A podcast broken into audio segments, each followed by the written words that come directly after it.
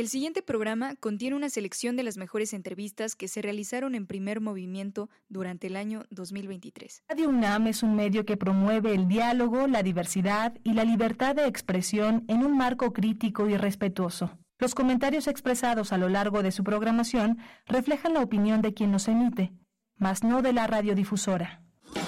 Radio UNAM presenta Primer Movimiento, El Mundo desde la Universidad.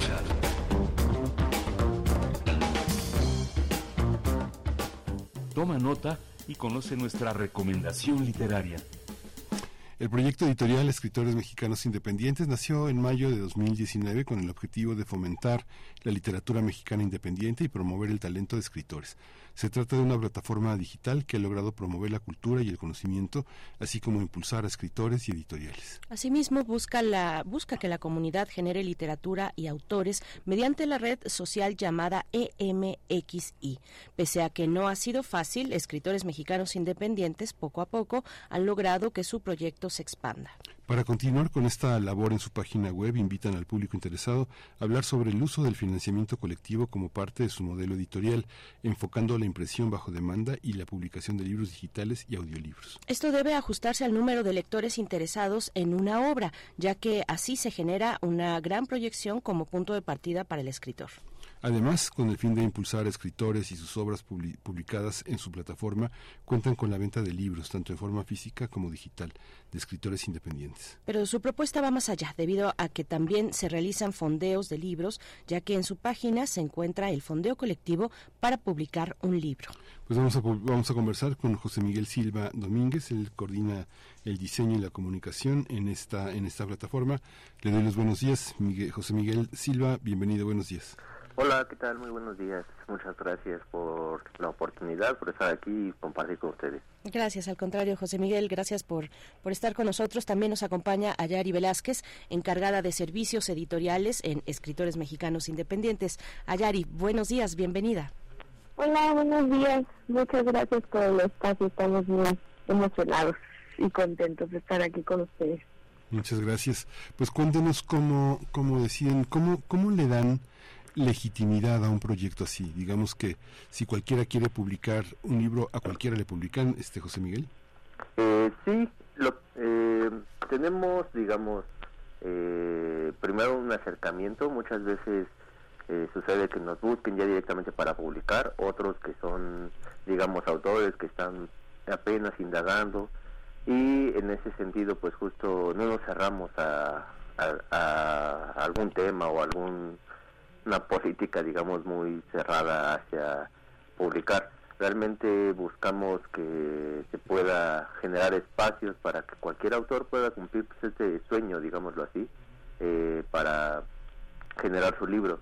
Eh, actualmente, pues de hecho, estamos haciendo una campaña eh, para un colega que se llama Roberto Vázquez Montoya y estamos con él haciendo un fondeo junto con una editorial eh, que se llama su libro, es un poemario, Las escrituras de mis muertos, y ahí hemos estado trabajando pues en hacerle publicidad, hacerle también eh, pues recolecta digamos de este para cumplir este poemario, ¿no? Eh, por otra parte hay algunos autores que ya tienen predefinido un presupuesto, ellos ya quieren como que ir de una forma más inmediata y pues también hacemos esta parte, ¿no?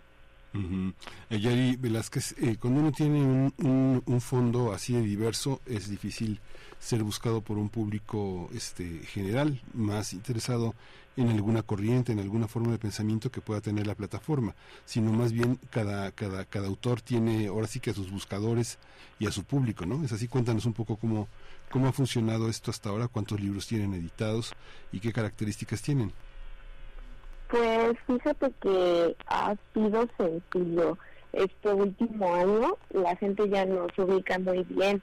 El año pasado sí tuvimos que meterle como mucho a, a la publicidad para que la gente pudiera saber quiénes somos, pero ahora ya se acercan a nosotros porque nos ven como un proyecto eh, sólido que es lo que somos.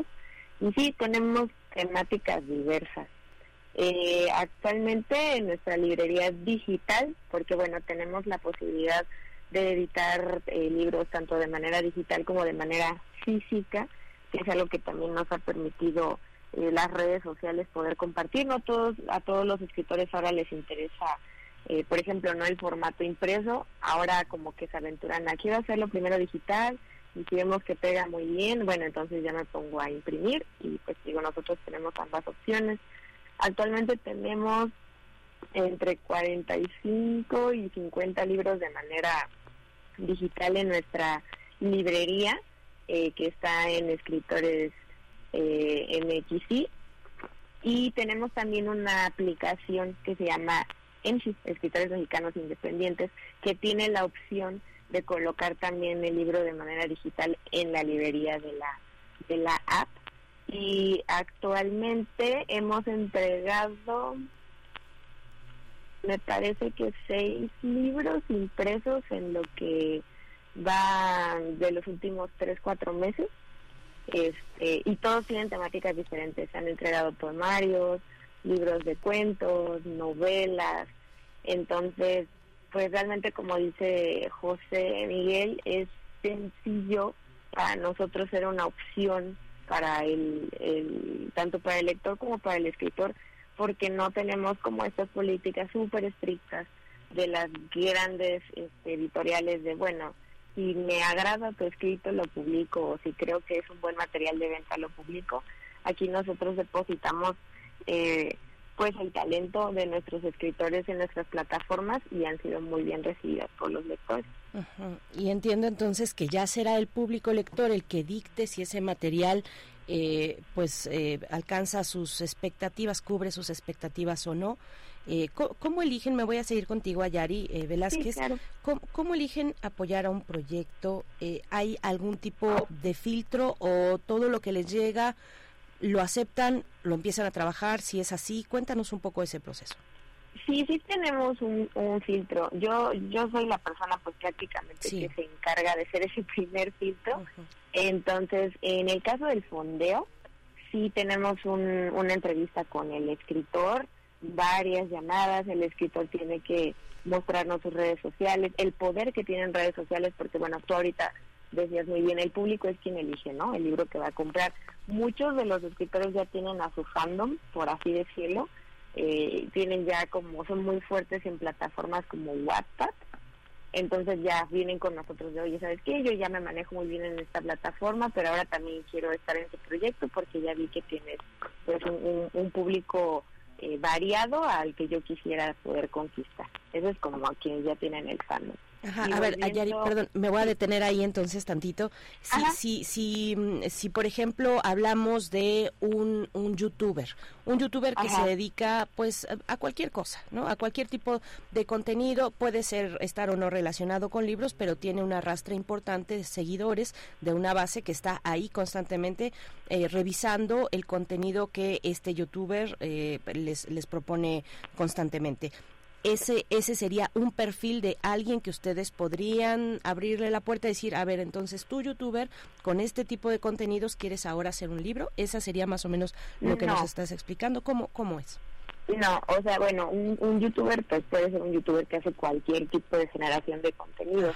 Eh, yo te hablo de una persona que ya tiene un fandom literario. Ah, por eso ponía de, ajá, de ejemplo la plataforma de Wattpad, que también tiene ahí su, su librería y la manera mm. de, de colocar libros de manera digital. Es una plataforma diferente a la nuestra porque, bueno, la de ellos es muy... Eh, no hay una persona que esté atrás de ti, ¿no? Asesorándote es un bot. En el caso de nosotros sí, es una persona que tiene un fandom específicamente literario. Eso, eso, queda claro. Ajá. Entonces, continúa. En el caso del fondeo colectivo, te decía, si se tiene un acercamiento con el escritor, eh, nos comprueba sus redes, sus seguidores. Eh, ¿Por qué? Porque realmente es un trabajo en conjunto.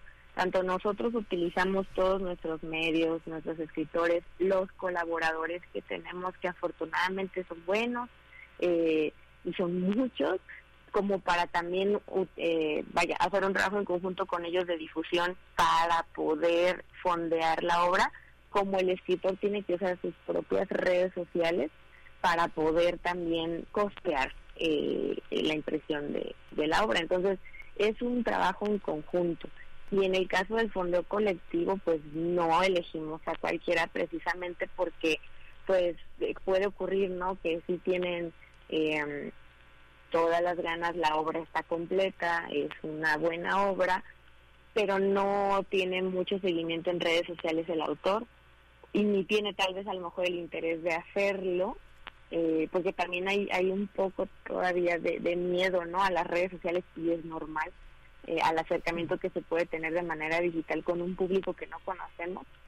Eh, entonces ahí sí decimos, bueno, pues si no hay como un poco de voluntad del otro lado, pues no podemos cargar nosotros solos con toda la campaña. Eh, entonces las personas que hemos seleccionado afortunadamente se han comprometido, como el escritor Montoya que mencionaba ahorita José Miguel, eh, precisamente eso fue lo que se hizo. Es, es un compromiso mutuo. Eso es en cuanto al perfil que se busca del, del fondeo, ¿no? Ya en cuanto a, a un perfil, vamos a llamarlo que no es fondeado, que es un escritor eh, que tiene el, el recurso para poder autopublicarse, es lo mismo. Es una llamada conmigo, la gran mayoría de las veces son videollamadas, este, si se puede de manera presencial se hace, pero casi siempre son videollamadas y se le explica al escritor qué es un, un proceso de edición porque muchas veces para ellos es algo muy nuevo, ¿no? Entonces ya una vez explicando el proceso de edición, que ellos entiendan eh, cómo funciona, el tiempo que se lleva y el costo que tiene, dependiendo también el número de páginas, el número de, de ejemplares que se quiere imprimir, entonces ya se llega, se acuerda una cantidad y la facilidad también que tenemos nosotros y creo que también el, el éxito que hemos tenido al momento tanto de imprimir como de editar es que nosotros vamos como entregando servicio por servicio, ¿no? O sea, tenemos el servicio de diseño de portada. Oye, fíjate, que yo ya tengo todo, ¿no? Yo ya tengo mi libro completo, que es completo, ya está terminado, tiene una corrección de estilo, tiene una maquetación directa para impresión, pero no tengo diseño de portada. Entonces tenemos como este tipo de servicios aislados, por así decirlo, que el escritor es libre de ir pagando de acuerdo a, a sus necesidades.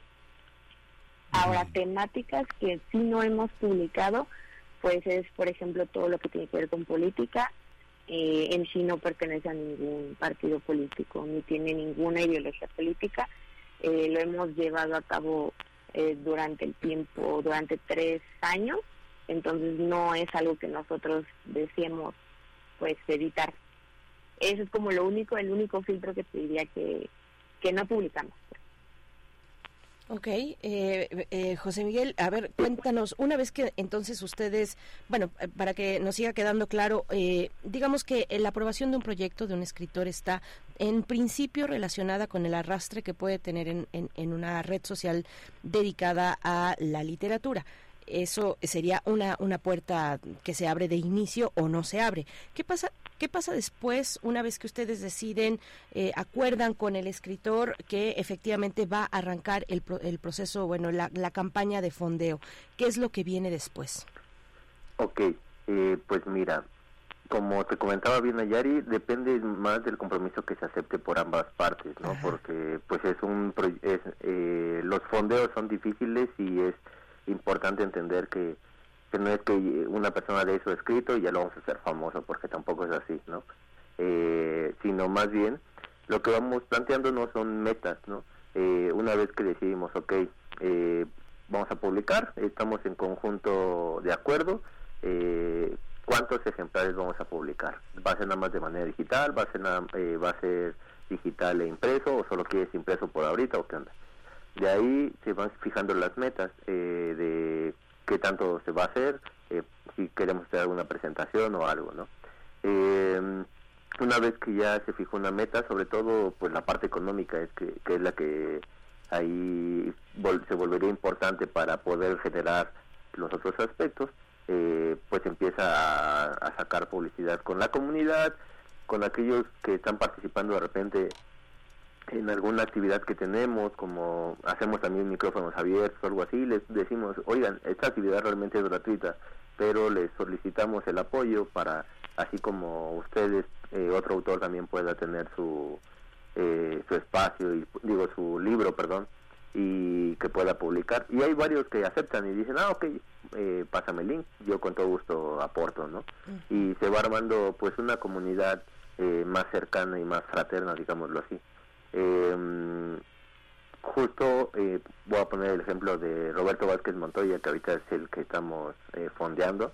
Eh, él ya lo estaba pensando hacer desde antes y nosotros lo único que hemos estado haciendo con él, en cierta manera, es ser su respaldo, ¿no? Que, que sepan que no es que sea una persona X en el mundo y, y quiere publicar, sino más bien él tiene un trabajo previo, él ya, ya está con editorial y todo, y nosotros estamos dándole también la plataforma para poderse acercar y por así decirlo de una forma muy coloquial eh, que nada más mande links y mande pues un mensajito y puedan entender también el proceso eh, por medio de la página no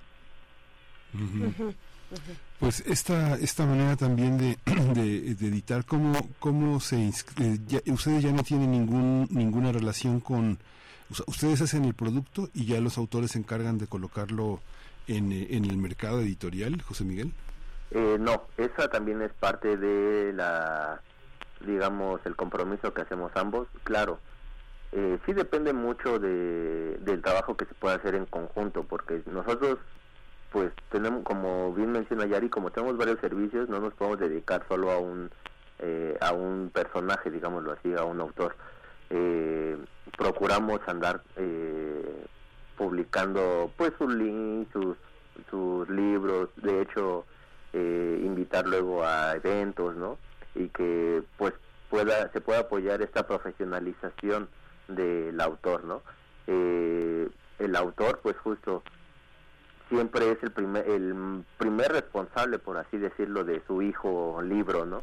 Porque pues depende de qué tanto haga un solo autor, eh, una sola persona en su vida también es qué tanto puede llegar el alcance de su obra, ¿no? No solo es como que por medio de del editorial o algo así te puedan puedan tener un alcance mayor. ¿Cómo, cómo, cómo, lo, ¿Cómo lo colocan? O sea, digamos que cómo alguien puede comprar un libro, un audiolibro, o están en librerías, están en la mesa de novedades. ¿Qué librerías tienen de alcance? Este, cuál, cómo fijan el precio de los libros, eh, cómo son recibidos por los libreros, dónde no están, dónde sí están, dónde no están porque no los han este, recibido, ponen muchos, muchas dificultades para hacerlo, como por ejemplo, este, en muchas, muchas librerías ponen, son pequeñas y ponen 15 o 20 días los libros en exhibición y luego se quedan con un pequeño fondo y no o, todos los aceptan a consignación o pagan a 60 o 90 días, todos esos procesos, ¿cómo los resuelven? ¿Cómo lo han resuelto? No no contamos con librerías físicas porque, bueno, digamos que el proyecto a lo mejor suena mucho tiempo, cuatro o cinco años de proyecto, pero pues hablando en términos como empresa, es poco. Entonces, no tenemos actualmente una librería física, pero tenemos, como te decía, colaboradores que tienen sus librerías. Eh, por ejemplo, yo me encuentro en Querétaro y aquí tenemos dos librerías, que es la librería Pessoa y otra librería de un proyecto cultural que se llama Culturi, que nos, ahí el enlace es tú pásame a tu autor, yo me pongo en contacto con él y entonces ya nosotros somos como el puente, hasta ahorita solo somos el puente entre el escritor y la librería física. Ahora, eh, a finales de año, pues es la FIL de Guadalajara. Entonces nosotros vamos a estar por primera vez de manera presencial allá y es como una, una forma en la que nosotros hemos encontrado también ver cómo es cómo va a ser para nosotros esta experiencia de tener libros en físico, evidentemente a la venta de todos los escritores que hasta ahorita tenemos confirmados que van a participar tanto de manera presencial o solamente van a enviar sus libros con nosotros para que los tengamos en el stand. Y ese sería la, la, nuestro primer acercamiento eh, a lo que puede ser la, el manejo de libros en físico a la venta. También tenemos dentro de la de nuestra librería digital, como te decía, tenemos una librería digital que es parte de nuestra página oficial y una librería que es parte de nuestra aplicación. El autor ahí tiene como opción vender el libro en físico hay un botoncito que se le da de también se encuentra este libro en físico y lo que pasa es que al autor al autor y a nosotros nos llega un correo en que el, lector este, está interesado no solamente en adquirir el libro digital, o tal vez no quiere el libro digital, quiere el libro en físico, nos llega el correo a nosotros, le llega el correo a nuestro escritor y entonces nosotros pasamos la venta al escritor para que él se encargue de enviar el libro en, en físico. A ese proceso le llamamos dropshipping. Entonces, eh, pues digo, somos muy todavía nuevos en cuanto a la relación que vayamos a tener eh, con las librerías. Eh, ahorita, por ejemplo, estamos vamos a tener nuestra primera oficina en Morelia y el proyecto eh, un poco más adelante es que no solamente sea la oficina en Morelia, sino que también tengamos un stand precisamente de los libros que hemos publicado, tanto, o sea, se ha hecho todo el proceso editorial como solamente la impresión o incluso también tener ahí algún tipo de publicidad para la librería digital, pues es lo que se pretende en un, en un futuro cercano, por así decirlo. Em, eh, ¿Qué, es lo más importante, eh, José Miguel? Es una pregunta para ambos, pero, pero cuéntanos, eh, ¿qué, es lo, ¿qué es lo más importante al momento de colocar a un escritor entre las preferencias de los lectores? ¿Qué han encontrado? ¿Qué han aprendido también en ese sentido tal vez de otros eh, de otros proyectos similares en otras partes de, en otras partes del mundo particularmente de Estados Unidos que tiene un mercado editorial brutal gigantesco eh, monstruoso prácticamente. ¿Qué, ¿Qué, qué, es lo que nos podrías compartir sobre esto José Miguel sí claro. Eh, mira mm, como tal nosotros intentamos ser lo más justos posibles darles todo el digamos Mm, pues la misma publicidad eh, de acuerdo a, nuestras capacidades, ¿no? Eh, en cuanto a poder hablar y todo. Eh, lo más difícil a veces, y esto lo digo por si hay, hay algún radio escucha que también le gusta escribir, es que ellos se comprometan también con sus libros, ¿no? porque la verdad, muchas veces queremos hacer más cosas, pero a veces no, no nos da el, digamos, no nos da el tiempo, no nos da las manos, ¿no? Pero, eh, pero pues si el autor pone mucho de su parte también, eh, y aquí voy a poner un ejemplo de, de un autor que se hace llamar Necedad, eh, que es de Querétaro, bueno, es del Estado de México, pero vive en Querétaro, él ha hecho muchísimo y nos ha apoyado bastante y nosotros lo hemos apoyado también bastante, ¿no? nos ha, él es de Teoloyucan, y justo dijo, oigan, yo quiero presentar mi libro en Teoloyucan. Yo sé que no es muy conocido, si acaso lo conocen por los tratados de Teoloyucan, pero no saben dónde está y todo. Entonces quiero que también la cultura llegue para allá. Ah, perfecto. entre los dos, eh, más él, la verdad, se acercó pues a que nos diera un espacio. Eh, todo lo que él necesitaba, nosotros lo apoyábamos. Eh, porque también como él va cada fin de semana para ver a su familia, eh, pues justo ya sabía más o menos como por dónde moverse y todo. Y, y él mismo, por así decirlo, en esta gestión planteó, oye, me están diciendo que si podemos visitarlos un día antes, ah, ok, eh, vemos quién puede ir, en este caso fui yo, ¿no? Y eh, pues justo tener una, resolver las, las cosas de la mayor manera, ¿no? Y en ese sentido, pues justo él consiguió el espacio, se invitó a algunos autores ya de forma más personal porque era un evento muy formal y no podíamos decir como de una forma eh, muy abierta así de nada más quien quiera asistir asista no que es lo que solemos hacer en varias ciudades no eh, porque necesitábamos esa formalidad del compromiso de yo voy a ir y me aseguro asistir yo a través relampagué no en ese sentido pues justo como vemos este ejemplo lo más difícil es eh, creérsela también como autor no y creer que su, su libro vale la pena, eh, su obra vale la pena y que el mundo no está en contra de ellos, porque la verdad es que también a veces nos ha pasado eso de que quieren que les demos, bueno, nos quieren dar su libro y creen que por artes de magia ya se van a hacer famosos nada más por ponerlo en la plataforma, ¿no? Y la realidad es que no. es un trabajo en conjunto que que si ellos no alimentan sus redes, si ellos no alimentan también eh, su, o sea, no solo sus redes de Instagram y todo eso, sino también las redes físicas, va a ser muy difícil poderlo posicionar de mayor manera. Ponías el ejemplo de los youtubers que tienen un arrastre enorme y pues sí, eh, pueden tener un arrastre muy grande, pero también va a depender de la calidad que ellos tengan con su propia obra, ¿no? Hay muchos escritores en el mundo, digamos, que no tienen un, eh, una calidad tan amplia que su libro duró, por así decirlo, 15 minutos de fama, pero ya no trascendió a más, ¿no? Y hay autores que han tenido muy pocos libros, eh, por ejemplo Juan Rulfo, que su obra trascendió bastante y no es que nada más haya sido, digamos, eh, Juan Rulfo publicó y, se, y, ya se volvió famoso, sino más bien fue un trabajo constante, no fue de la noche a la mañana, ¿no? Que se entiende esa parte también.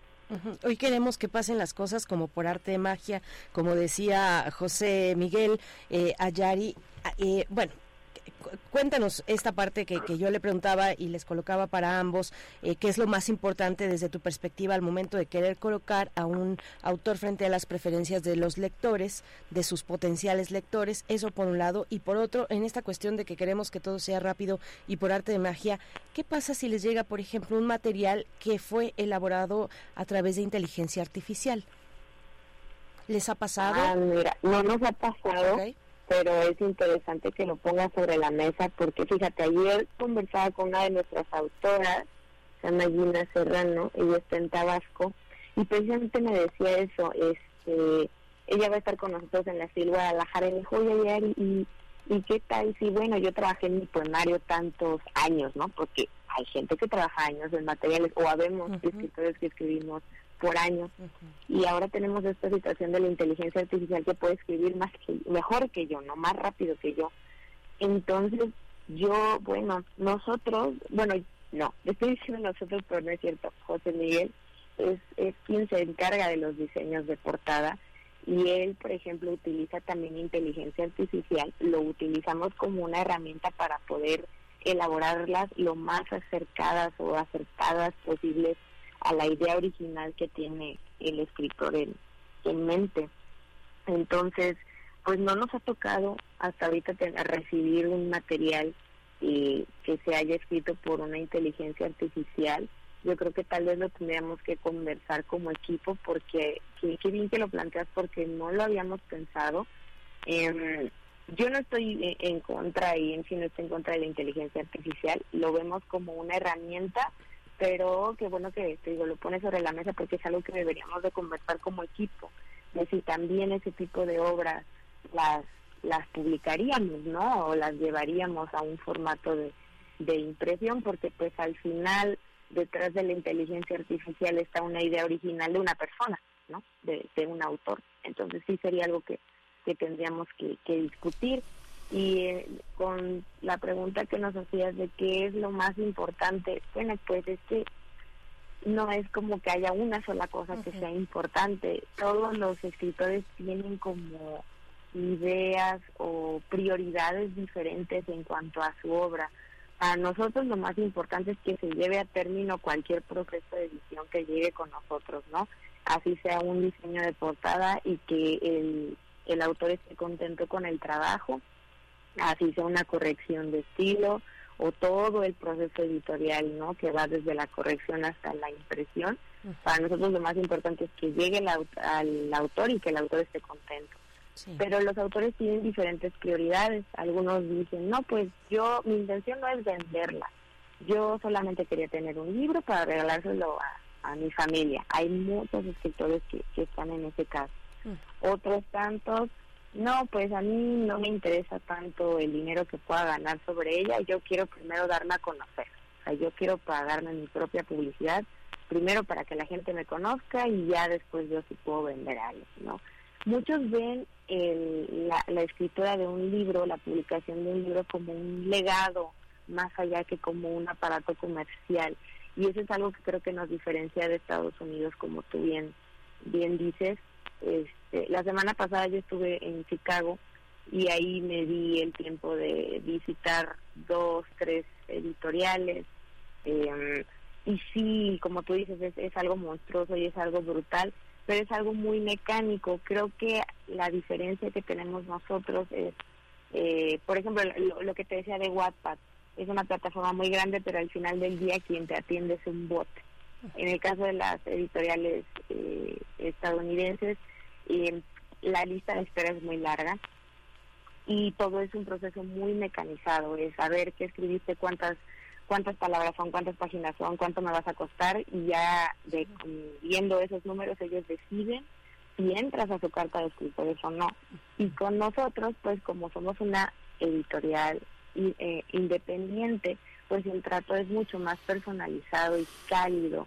Eh, yo ahorita, por ejemplo, nos están escuchando muchos de nuestros autores o parte de nuestra comunidad, porque tenemos comunidad por redes sociales en toda la República y afortunadamente nos apoyan, nos escuchan, nos comparten y siempre dicen que si están con nosotros precisamente por el trato personalizado y cálido que tenemos con ellos. Actualmente tenemos una autora de Estados Unidos que va a publicar también con nosotros, va a hacer una traducción de su libro y una nueva impresión del libro eh, este, en español. Se llama Astrid Gornet y ella está en Los Ángeles, entonces también no está padre que el, los escritores de Estados Unidos nos busquen a nosotros como una herramienta de, traducción y de comunicación para el mercado latino. Claro, claro. Pues muchas gracias, muchas gracias a ambos. Eh, la dirección electrónica, el sitio electrónico de este proyecto editorial Escritores Mexicanos Independientes es escritores mxi.org y ahí van a, encontrar el catálogo, van a encontrar un poco de la historia de quienes están detrás de este de este proyecto, cómo iniciar una campaña, está la, la librería digital. Pues muchas gracias por compartir este proyecto, este proyecto que, que bueno, pues es eh, interesante para quien quiera acercarse tanto como lector, así como escritor o escritora a los servicios que proponen. Muchas gracias a Yari Velázquez, encargada de servicios editoriales. Gracias. Primer movimiento. Hacemos comunidad en la sana distancia.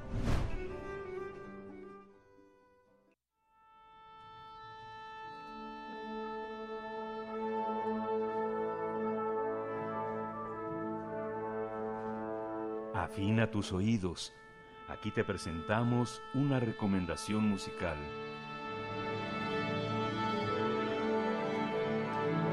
Agris es una cantautora tapatía que escribe canciones desde la adolescencia, pero a mitad de la pandemia decidió dejar de ser Godín y darse una oportunidad en el ámbito musical. A los 30 años, Adriana López Acosta, quien artísticamente se presenta como Agris, desarrolló su proyecto musical dando paso a la canción El cuerpo que habito y también la canción Bonita, donde explora el autodescubrimiento. Pero ahora presenta su tercera producción llamada Departamento, donde habla sobre la parte más ligera de su vida, ya que se ríe de las malas decisiones que ha tomado en su vida. Como la propia Agris comenta, a veces no queda más que burlarse de las malas decisiones que uno toma y, ¿por qué no?, hasta enamorarse de algunas de ellas. La cantautora explica que esta canción, coescrita con Ale Seger y Mauro, Mauro Muñoz y Pambo, habla sobre aferrarse a las personas incorrectas y las situaciones dañinas. La canción está producida por Julio Reyes Copello y el video está a cargo de Alfredo Altamirano y Mayra Berry. Esta canción destaca por sus toques de blues y rock, mezclando, mezclando el humor melodramático, así como sonidos de guitarra, remates y hooks melódicos tendremos una conversación con ella. Está aquí en la cabina y es eh, esta autora eh, originaria de Guadalajara, está, está aquí. Ella fue vocalista de distintos proyectos donde aprendió a explorar su voz, sus capacidades de composición y su mezcla adecuada de géneros para poder expresarse. Bienvenida, Gris. Muchas gracias por tenerme aquí. Gracias, gracias por, por madrugar. Además, lo comentábamos fuera del aire y comentábamos varias cosas de, de, Guadalajara, de Jalisco en general, la, la gastronomía, por supuesto, y si extrañas o no, en qué lugar de tu corazón y de tu, y de tu, de tu trayectoria musical está Guadalajara o como tú dices, Zapopan. Sí, está en un lugar complicado como todas las cosas que han sido muy importantes para mí, ¿no? Eh, la extraño y no la extraño, ¿no? Este, extraño a mi gente, extraño la comida, pero no extraño el sentimiento de sentirme como perdida y frustrada y sin, sin rumbo, ¿no? Esa es la parte que no extraño, pero pues también la romantizo, ¿no? Entonces, ajá, complicado. Y funciona, y funciona también para, para ser creativa, ¿no? Supongo que sí, creo que tenemos este cliché de decir que tenemos que estar en una mala situación, en una decepción amorosa, en una depresión para poder crear, y no lo creo, pero sí creo que constantemente estar en conflicto y constantemente estar como con hambre y con, no sé, algún tipo de, desesperación, que no tanto desesperanza, es lo que nos mueve del lugar y lo que, lo que nos hace pues buscar hacer cosas y crear. Sí. hay quienes están aferrados a cierta filosofía que dice que hay, que hay que vivir con un martillo en la mano y deshacer las cosas. Dejaste de ser Godín. ¿Y cómo, cómo se llega a ser lo que eres? ¿Cómo se toma una decisión en esta cuestión que decíamos en la entrada de la presentación? Autodescubrimiento. Autodescubrimiento implica ser fiel a uno mismo, ¿no? Sí, fue, fue porque literal me, quedé sin trabajo en la pandemia, como muchas personas, y había había recorrido todas las opciones que yo consideraba que eran posibles para, para hacer una vida, ¿no? Para tener un oficio, fui periodista, trabajé en comunicación institucional, eh, hice copywriting, ¿no? En, en agencias de, de, diseño. Y llegó un punto en el que dije, bueno, ¿qué más me falta por hacer, no? Y me di cuenta que durante años había hecho música, pero y lo, lo veía como hobby, lo veía como un, le llamaba yo ya salario personal. Y fue en la pandemia que todo se, ahora sí que todo se derrumbó, como dice la canción, que dije, bueno, pues, ajá. Y fuera también. y fuera también, ajá, que decidí, pues, pues ahora tengo el tiempo libre, ¿no? Desgraciadamente, pues vamos a sentarnos a, a ver qué pasa con esto, ¿no? Qué pasa con la música y qué puedo hacer, cómo puedo perfeccionarlo y hacerlo un oficio y no solo un hobby o un espacio para, para digamos, desahogarme. Pero previo a esto tú ya tenías alguna inclinación, ya ya está, ya habías explorado esa parte musical en ti, ¿cómo cómo fue o surgió con la pandemia y con la necesidad también? No, eh, eh, ya tenía, ahora sí que canto desde que tengo memoria, desde que recuerdo que mi madre volteaba y me decía, "Por favor, te puedes callar poquito para que me concentre en el camino." Porque desde desde que desde el momento en el que me enteré que podía cantar me, me gustó hacerlo y a los 13 años escribí mi primera canción horrenda, horrenda, horrible. De repente veo a estos artistas súper jóvenes escribir cosas maravillosas a los 17, 18 y digo, pero ¿cómo? Yo escribía pura porquería. pero siempre estuvo la inquietud de escribir y escribía muchas cosas, entre ellas canciones, y cantaba en todos lados y luego fui vocalista de algunos proyectos. Y era esta cuestión de, bueno, pues, no sé, crecí en los 90, ¿no? En, en, un espacio y en una cultura en la que no era posible, entre comillas, hacer música como forma de vida. Entonces tenía que buscar cualquier otra ocupación. Pero la música siempre estuvo ahí. Entonces, pues cuando llegó el momento donde todo lo demás me falló, pues fue de, pues, pues la música nunca me ha dejado, ¿no? Porque nunca le he puesto como, nunca la he puesto en el centro. ¿Qué tal que por primera vez ya me doy la oportunidad de ponerla como oficio principal y pues y pulo mi, o sea, mi, mi, oficio, ¿no? Porque pues escribí, ahora sí que me sentía como el burro que tocó la flauta, ¿no? Que escribía buenas canciones como cada dos años y fue como, bueno, pues tengo que sentarme a escribir pues muchas más canciones mediocres para que más pronto salgan las canciones que yo crea que valgan la pena. Eh, Jalisco es un, es un lugar de músicos, hay muchos músicos y hay una parte, ahora que hablas de comunicación y del periodismo, muchos que vienen, que se han generado en la radio universitaria, en la universidad, este, y que la universidad ha sido el ambiente en Jalisco y sobre todo en Guadalajara por excelencia de las libertades. Digamos que es un, es un lugar muy conservador, hay muchos grupos muy poderosos, muy conservadores, pero en contraste también hay mucha gente muy, muy radical, muy, muy crítica y, que, y que también tiene una gran emergencia. Y bueno, no los han liquidado, ¿no? sino que han sido gente muy importante. Tal vez lo más marginal que ha habido ha sido el personal, por ejemplo. Sí, sí, sí, sí. O sea, creo que eh, justo que mencionas el personal, creo que son, es, creo que es uno de los tantos proyectos que puede como ejemplificar el tema del conflicto de vivir en esta ciudad, ¿no? Que sí, es sumamente conservadora y, y a la vez tiene ese tipo de riqueza cultural y de expresión cultural y, y de género y de libertad sexual, ¿no? Ese tipo de, de, de, cosas que existen con y a pesar de ese tipo de cosas. Lo que hablo del conflicto, ¿no? O sea, ese tipo de bandas existen gracias, tal vez, no sé si decir gracias a, o a pesar de el conflicto, ¿no? El, el no sé, el, hablo de Zapopan, por ejemplo, que, es, es, uno de los estados como que tiene más contrastes, ¿no? Se, se mide como uno de los más ricos, pero también tiene eh, colonias sumamente marginales y olvidadas por, por el gobierno y por la sociedad, y salen de ahí proyectos, por ejemplo, de hip hop increíbles, ¿no? O sea, Grupo Alzada desde ahí y hay un montón de, también de música este alternativa independiente eh, pop no caloncho desde ahí no sé hay como este tipo de, de cosas que salen son somos como la como, como la mata que se resiste a morir, ¿no? Como, como la bugambil, no sé, como ese tipo de cosas que, que en la adversidad encontramos estas formas de, expresarnos diferente, ¿no? Y de, también desahogarnos, pues, de esos ambientes como tan, no sé, que a veces tan conflictivos. Agris, ¿a ti qué, qué géneros musicales, qué influencias te fueron guiando para construir eh, lo tuyo, para construir tu identidad musical, estética? ¿Cómo fue?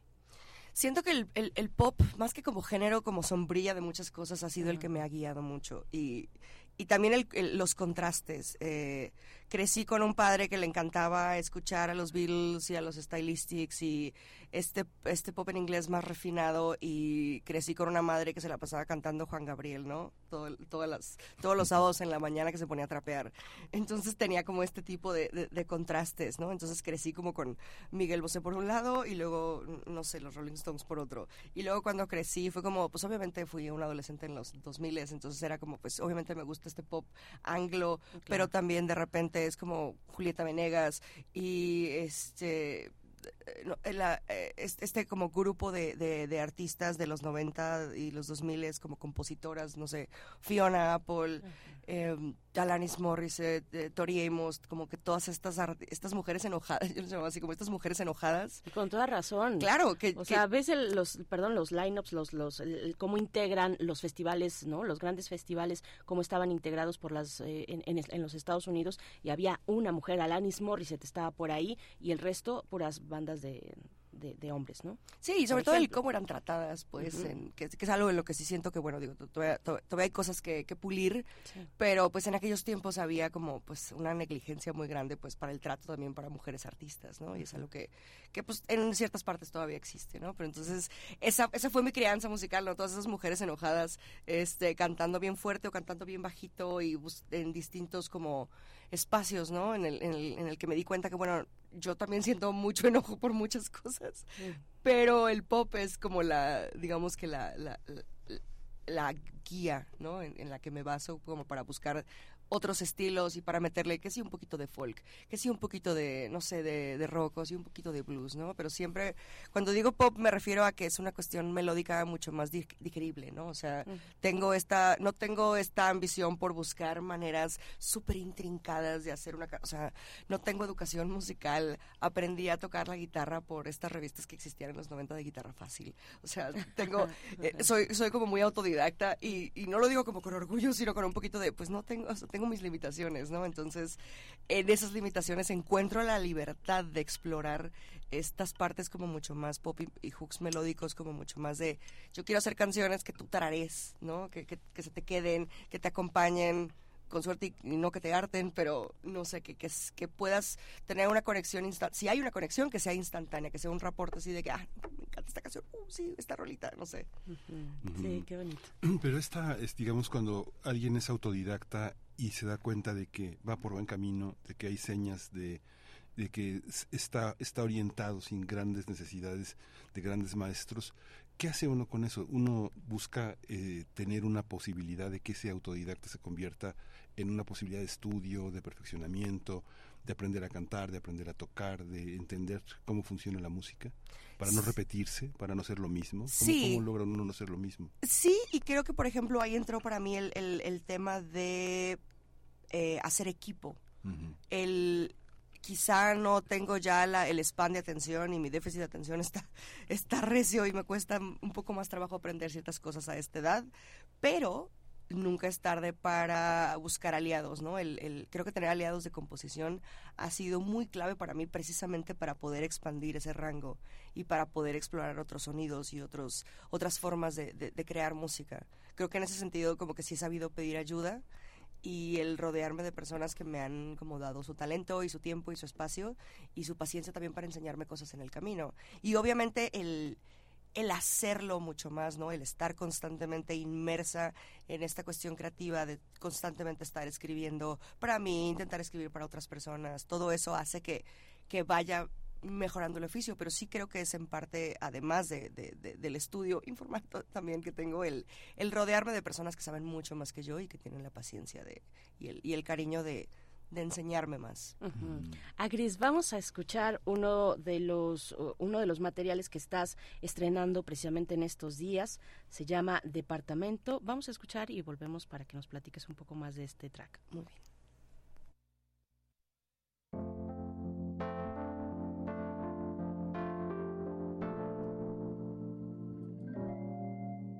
Despertar ahí en tu cama fue volver al 2017. Cada día de la semana era el día de los inocentes. Los mismos platos sucios en la mesa. El ruido no salió de tu cabeza. Nunca pasaste de la adolescencia. Y yo no he tirado mi bandera de pendeja. No aprendo, siempre termino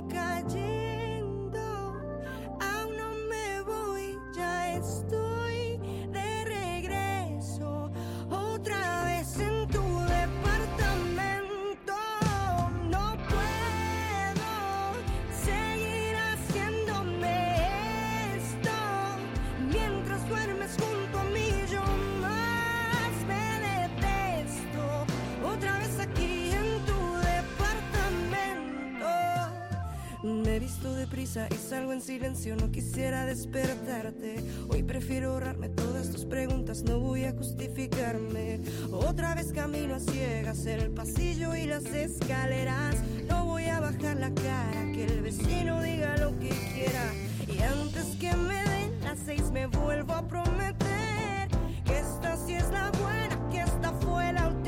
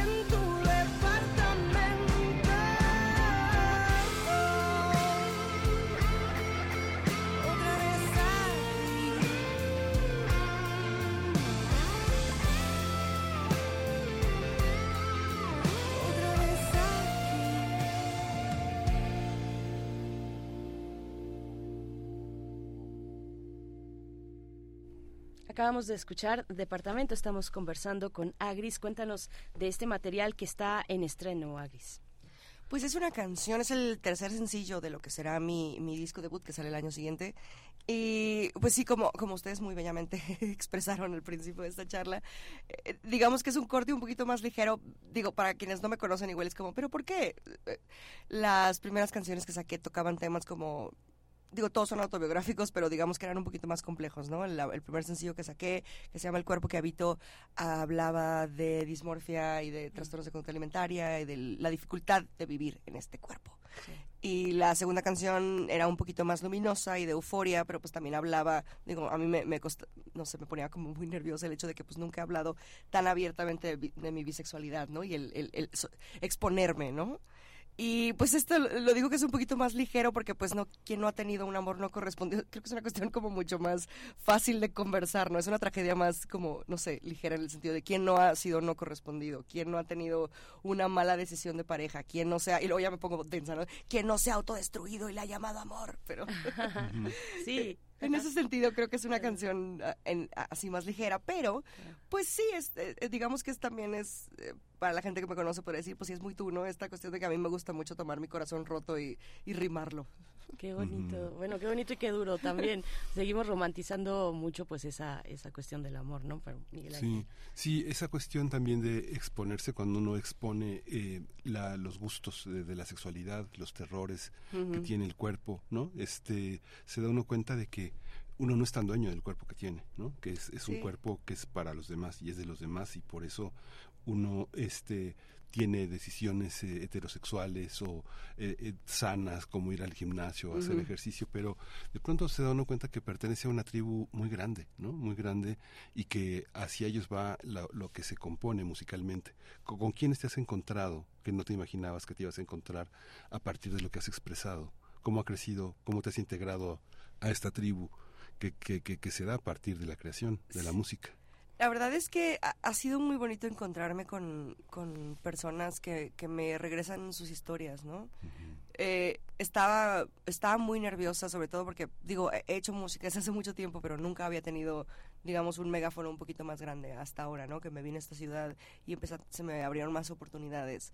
Entonces sí estaba un poco nerviosa de, de, pues ahora tengo más, un poquito más exposición que antes, ya voy, voy paso a pasito, ¿no? Pero ya tengo más exposición que antes, pues ya decir lo que digo, pues ya no va a caer nada más a tres personas, ¿no? Entonces sí me ponía muy nerviosa como poner el cuerpo, ahora sí que literal poner el cuerpo, literal y metafóricamente poner el cuerpo y fue muy bonito recibir de regreso esas mismas historias. Ha sido muy lindo que con cada canción he tenido de regreso esta, eh, no sé, este intercambio de no sé, yo también he tenido estos problemas, yo también he tenido estos conflictos con mi cuerpo. Ay, mira, yo también, no sé, en las entrevistas en, en, en la canción anterior, en Bonita, hablaba mucho de esta cuestión de, pues, salir del closet como a los 30, ¿no? Cosas, en las que te per- cosas de las que te perdiste, cosas que aprendiste, cosas en las que agradeces estar más grande. Y también recibí como eh, no sé, historias al respecto de personas que se han comunicado conmigo que me comparten eso, ¿no? Y en departamento, puta, pues ha sido, ha sido una, una cantidad muy, que digo, quiero decirte gracias por escuchar mi canción, pero también quiero decir lamento mucho que te que identifiques con mi canción, porque eso significa que también has tenido ese tipo de relación autodestructiva. Pero ha, ha sido muy sorprendente el, el- el toparme con estas personas y también el- el hablar con músicos, ¿no? Que también hablan de esto de es que todo está dicho, ¿no? O sea, creo que es, no me acuerdo quién dijo esa frase, ¿no? Pero pues es que todo está dicho, cómo lo dices distinto, ¿no? Y el, y el constantemente buscar maneras más creativas de hablar sobre las mismas cosas que nos duelen, pues es algo que también, no, no sé, he, encontrado que, que es, no sé, siento, siento que ahí voy, ¿no? Siento que, que, que ahí voy, lo estoy haciendo bien porque he recibido respuestas muy cálidas de la gente. Agris, a mí me llama mucho la atención eh, este proceso y me gustaría que nos contaras un poquito este proceso de pasar, mm, digamos, de una parte más anónima, eh, oficinista o godín, comunicación social en una institución pública, o sea, ahí todos son uniformes, ¿no? Salvo ciertas cabezas. Y, y todos los demás funcionan para un sistema, para que el sistema o el servicio que estás dando, el servicio público, funcione. Y entonces el individuo, pues, no resalta demasiado. Pasar de eso a ser el foco de tu propia vida, de tu propio proyecto, en este caso musical. ¿Cómo, cómo fue eso? ¿O te surgió y te brotó mm, naturalmente? Dijiste, yo soy, yo soy de acá, yo quiero mostrarme, quiero que me vean y no me funciona el anonimato de, de- del godinato, ¿no? Creo que ha sido la combinación de las dos cosas. Creo que cuando recién empecé me di cuenta de que, no, más bien, me, me sorprendí del hambre que tenía de ser vista. Sí, fue como cuando me mudé por acá y se empezaron a abrir, a abrir las puertas y empecé a grabar el disco. Fue como de, wow, creo que sí tengo, creo que mi ascendente Leo así salió de que, de que sí. nací para esto, nací para el spotlight, pero, pero eh, es, creo que es un ping pong, es un constante eh, querer el escenario, querer el spotlight, querer el micrófono, querer hablar de, de- de mis historias y querer ponerles nombre y apellido y a la vez quererme ah, esconder abajo de una piedra, ¿no? Porque es, es creo que no había considerado, honestamente, eh, lo que iba a ser el sentarse a hablar constantemente de, del proyecto y cuando el proyecto soy yo y las canciones no nada más son mías, sino que son historias que yo puedo, o sea, que en mi cabeza yo puedo así de que ponerles nombre y apellido a las personas culpables. este e- es es muy complejo y es también muy muy intimidante. Creo que es creo que es una es una constante como pelea conmigo misma de qué tanto quiero exponerme y, y a qué costo. Pero a la vez lo aunque no lo disfrute, sí digo, es que es lo único que sé hacer, porque en mis otros trabajos como que reconozco esa constante de querer buscar el, el, el, el- el tener una parte mía, el siempre querer dejar algo que fuera como esto lo hice yo, ¿no? El, el hasta en el boletín de prensa dejar como, ah, bueno, utiliza este tipo de co-", no sé, era un constante querer ser vista, ¿no? Y es como, pues cuidado con lo que deseas, porque pues ahora cada vez soy un poquito más vista y me siento un poquito más, con, un poquito más de miedo.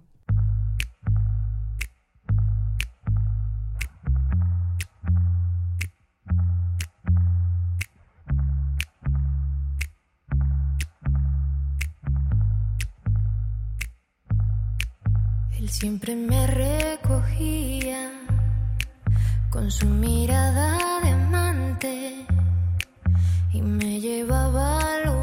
lugares que yo no conocía cuando me recogía. Hablábamos de la vida y de sus planes. Encuentra la música de primer movimiento día a día en el Spotify de Radio UNAM y agréganos a tus favoritos.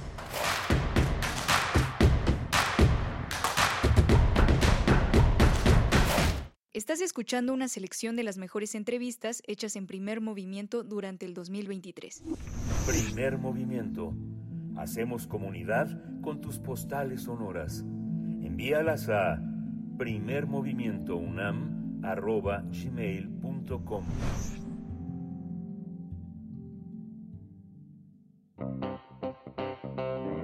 Nota Nacional. En 2014, las comunidades chontales de Oaxaca se enteraron de que la Secretaría de Economía había concesionado su territorio a una empresa minera, por lo que al ver en riesgo su territorio, los habitantes se organizaron para defenderlo. El episodio titulado Oaxaca, Pueblos Chontales Unidos para Defender la Vida forma parte de Periodismo de lo Posible, Historias desde los Territorios. Es una serie de 12 podcasts realizados por periodi periodistas de radios comunitarias y periodistas comprometidos con las luchas sociales que narran historias de defensa del territorio y de la, la identidad desde las victorias. A través de podcast se muestran los triunfos obtenidos contra el despojo y la destrucción, los frutos de la organización comunitaria las estrategias y alianzas que han creado comunidades defendiendo su, tie su, tierra y su forma de vida. Esta es una iniciativa que busca que sean las comunidades quienes cuenten sus historias de lo posible. Hace nueve años, las comunidades chontales de Oaxaca escucharon en una asamblea que la Secretaría de Economía había concesionado su territorio a una empresa minera. Eso implicaba que para obtener el oro, plata, zinc y plomo de la tierra iban a dinamitar todo el cerro y destruir bosques de pinos, encinos, cafetales, milpas y frutales. Por lo tanto, los habitantes formaron la Asamblea del Pueblo Chontal para defender el territorio y dejar claro que no querrían una mina a cielo abierto. Pues vamos a tener una charla sobre este episodio del podcast Periodismo de lo Posible, historias desde los territorios. Nos acompaña esta mañana María Belén Sánchez Martínez, encargada del guion, grabación, edición y eh, también de la voz narradora en esta entrega, en este podcast Oaxaca, Pueblos Chontales Unidos. Gracias, María Belén Sánchez. Bienvenida a Primer Movimiento. ¿Cómo estás? Hola, muy buenos días. Muchas gracias por la invitación. Eh, pues aquí estamos en, en, la Chontal. Este, muy contenta de estar participando con ustedes. Muchas gracias a ti, muchas gracias María Belén. Cuéntanos cómo, cómo se fue generando esta memoria eh, auditiva, porque finalmente el podcast eh, a lo que nos invita es a que aquello que grabamos, aquello que hacemos sea perdurable y lo escuchen gentes que nos sobrevivan incluso, ¿no? Cuéntanos un poco el proceso. Así es, eh, el, nosotros no sabíamos qué implicaba realizar un podcast, pero este el, el, hecho de tener un audio es tener material para, para la difusión de nuestra historia y pues aprovechamos la oportunidad que se, se nos presentó. Mm, comenzamos con nuestras investigaciones. Yo formo parte de, de la Asamblea de Pueblo Chontal porque mi comunidad es parte de este, entonces yo ya conozco la historia, pero aún así, este, yo lo he escuchado desde, desde mi, desde la parte oyente, este, de los informes que nos han dado y todo eso en las asambleas, pero al meterme más en este, al meterme en este, en este proyecto de podcast, eh, he aprendido muchísimas cosas que, que no tenía claro y, y pues esta herramienta es, es algo maravilloso, algo que, que te hace este te hace escuchar en muchos lugares en los que pues probablemente no no hemos este no hemos ido, no hemos visitado y no hemos contado nuestra historia. Entonces, eh, esa aventura de, de realizar un podcast fue fue nuestro primer es nuestro primer proyecto como comenzando con la radio comunitaria en la Chontal y pues fueron experiencias tanto este como más en retos porque teníamos que trasladarnos, teníamos que este, buscar a las personas a las que entrevistar, eh, no contábamos con las herramientas para las grabaciones, pero aún así fueron experiencias también muy bonitas porque pues las personas nos recibían con, con mucho cariño, con mucha paciencia, este, nuestros asesores, nuestros acompañantes siempre fueron muy muy pacientes y pues agradezco a Periodismo lo posible por la oportunidad que, que nos brindó. Sí, gracias María Belén. Cuéntanos de la historia, de la historia que cuenta este podcast. Claro, este, bueno, la historia es sobre la defensa del territorio de, las, de, de la Chontal, de la región Chontal, eh, pueblos unidos, este, pueblos chontales que están ubicados en la Sierra Sur de Oaxaca, eh, se unen ante una amenaza de, de una minera que llega a mi comunidad, que es Santa María Zapotitlán, el ombligo, nosotros le decimos el ombligo de la mina porque es la comunidad más afectada de, de, de todos. Entonces, a pesar de que hay comunidades que sí están un poco afectadas en, cuestiones de, de, territorio, de terreno, pero este, mi comunidad estaba muy afectada. A pesar de que era la más afectada, muchos pueblos se unieron a nosotros y, y decidimos luchar. Eh, sabiendo que, que no solamente nos perjudicaría a nosotros por ser el ombligo, sino que también afectaría a todas las otras comunidades cercanas y este incluso a la zona istmo porque pues bajaría por la contaminación bajaría por los nuestros ríos la contaminación del aire entonces todo afectaría. Y este estos pueblos deciden unirse constituyen una asamblea una asamblea de, de pueblos chontales y a través de eso metemos amparos, juicios, eh, vamos a juicios, este nos piden pruebas, se reúnen las pruebas, nuestros comisariados este en ese momento eh, se movieron muchísimo, entonces también eh, en este proceso pues las mujeres este, alzan también la voz y, nos aportan muchísimo en esta lucha que pues nos pertenece a todos el territorio entonces nos implica trabajo a, todos a todos y a todas. Y pues eso nuestra historia cuenta eso quienes se han intervenido y también pues nuestras victorias que pues primeramente que se retiró la concesión la concesión minera. Aún así decidimos luchar para que esta para que las para que la minera fuera inconstitucional pero este pues no pudimos lograrlo. Esperemos que al escuchar esta este podcast también nos ayuden a a seguir con este proceso. Este, la minera no solamente perjudica a los pueblos chontales, sino que ha, ha, ha habido, hay comunidades que también están siendo afectadas y pues nosotros con el podcast estamos aportando algo a estas comunidades como un aliento a que sigan sigan luchando, que sigan organizándose, que sigan unidos, este y pues nosotros aquí estamos por, por cualquier cosa también. Eh, si de algo pues les sirve nuestra experiencia, este pues estamos estamos aquí.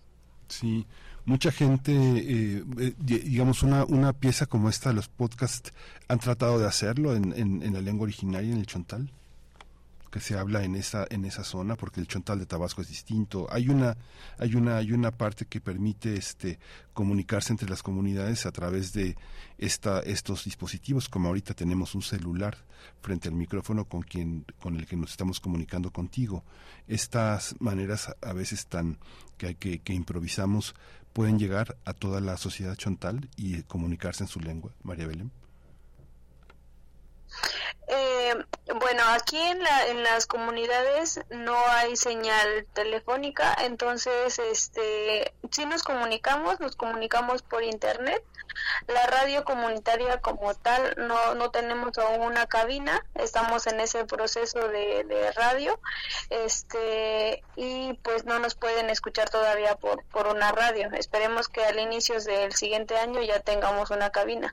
Entonces ahorita nuestra comunicación es por, por teléfono, por celular, por internet. La mayoría de las comunidades cuenta con internet y pues así nos estamos, estamos escuchando.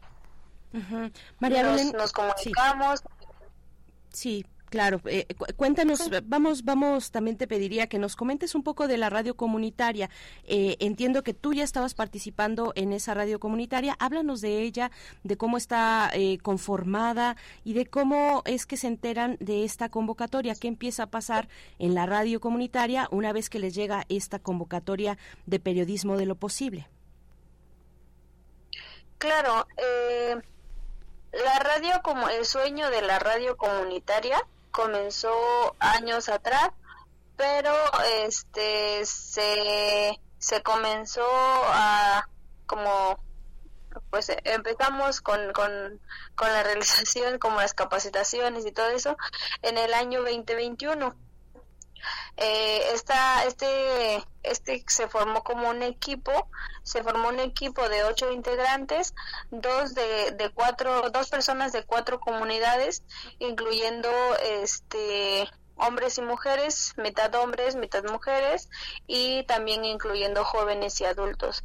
Entonces, este equipo semillero empieza a capacitarse, eh, ahí nos apoyó, nos apoyó en un principio y nos sigue apoyando la Rosa Luxemburgo, este la cooperacha, Voces Nuestras eh, también nos está nos está apoyando. Eh, en este año y en el año pasado se sumó, en este año se sumó Ojo de Agua también con, con este proyecto de radio y pues se tenía contemplado que eh, ya arrancáramos con la cabina, con la radio comunitaria en el en este año 2023. Eh, por motivos de la de lluvias y este de, de los del clima de aquí de la región eh, no se podrá inaugurar no se podrá arrancar en este en este 2023 pero para el inicio del 2024 así será. Entonces con estas capacitas las capacitaciones que hemos tenido y este con el apoyo de Tequio Jurídico nos llega la, la convocatoria, entonces nosotros ya teníamos como que un poquito de conocimiento en, en entrevistas, en edición, este, pero era algo muy básico, este, y como ya hay un equipo, un equipo semillero, que así nos, nos llamamos equipo semillero para la radio comunitaria, nos llega esta convocatoria. En ese en ese momento este yo era coordinadora del equipo semillero junto con mi compañero Rolando eh, este equipo se cambia cada año, entonces nosotros decidimos estar para los tres años, para tres años y eh, entonces nos mandan la convocatoria de periodismo de lo posible desde Tequio Jurídico nos hacen la propuesta de que si queremos eh, participar en este proyecto en ese momento teníamos capacitaciones pero no eran no eran tantas entonces dijimos se nos hizo fácil decir sí claro le entramos es una experiencia este nueva no hemos realizado un podcast y nos serviría para aprender más este tener más herramientas y, y demás cosas que nos servirán para la radio comunitaria y además pues este implicaba contar una historia del, territorio.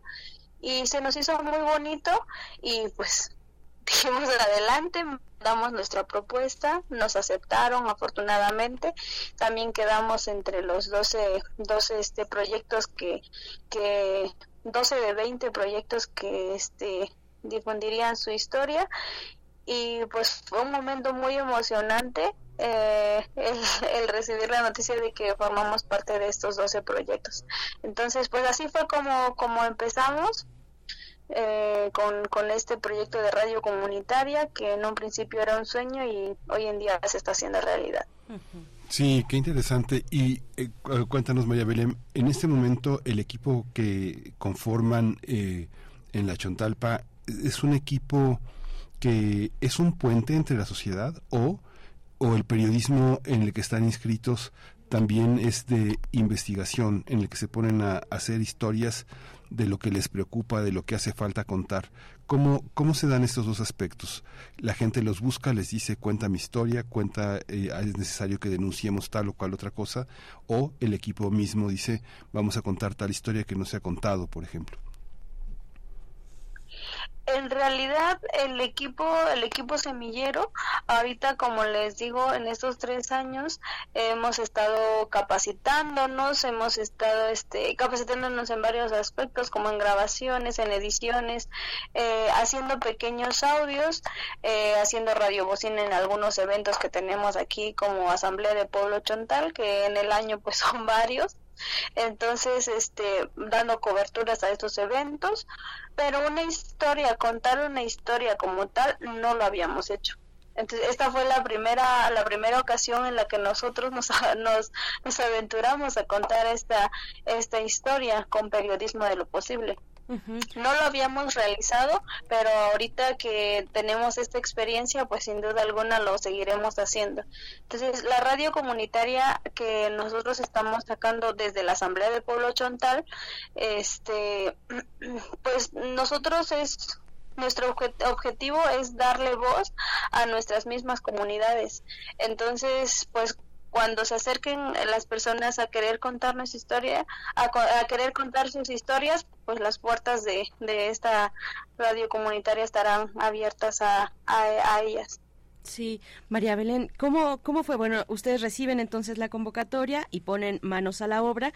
¿Cómo, cómo fue, eh, pues, toda este toda esta experiencia recabar testimonios acudir con las personas de su comunidad o de comunidades cercanas consultar con la asamblea del pueblo chontal cómo fue todo ese trabajo que finalmente es el material eh, pues el más el más importante el corazón el centro de, de un trabajo como este María Belén claro eh bueno, cuando, cuando nosotros decidimos participar, empezamos a participar como pues representantes de la Asamblea de Pueblo Chontal. Entonces, antes de ir, nosotros ya teníamos el, el permiso de, de, este, de la Asamblea del Pueblo Chontal eh, por en contar nuestra historia.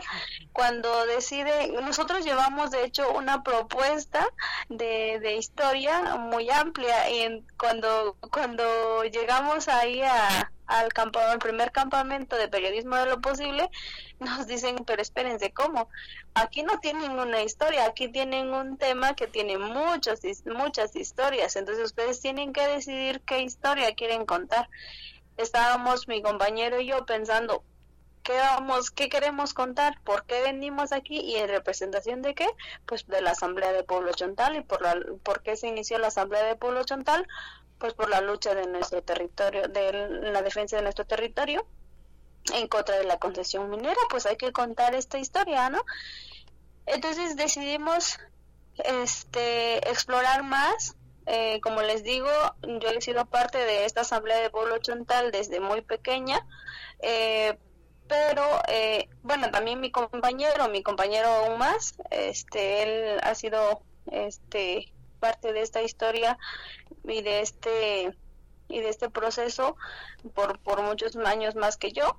Y este compartimos nuestras experiencias eh, también buscamos en ese momento quiénes podrían ser nuestros nuestros nuestras voces, quienes podrían apoyarnos, también viendo viendo cómo cómo se desenvuelven estas personas, si si nos apoyarían o no, yéndonos un poquito a la segura, pero pero las personas que han participado sabíamos perfectamente que no nos negarían su apoyo.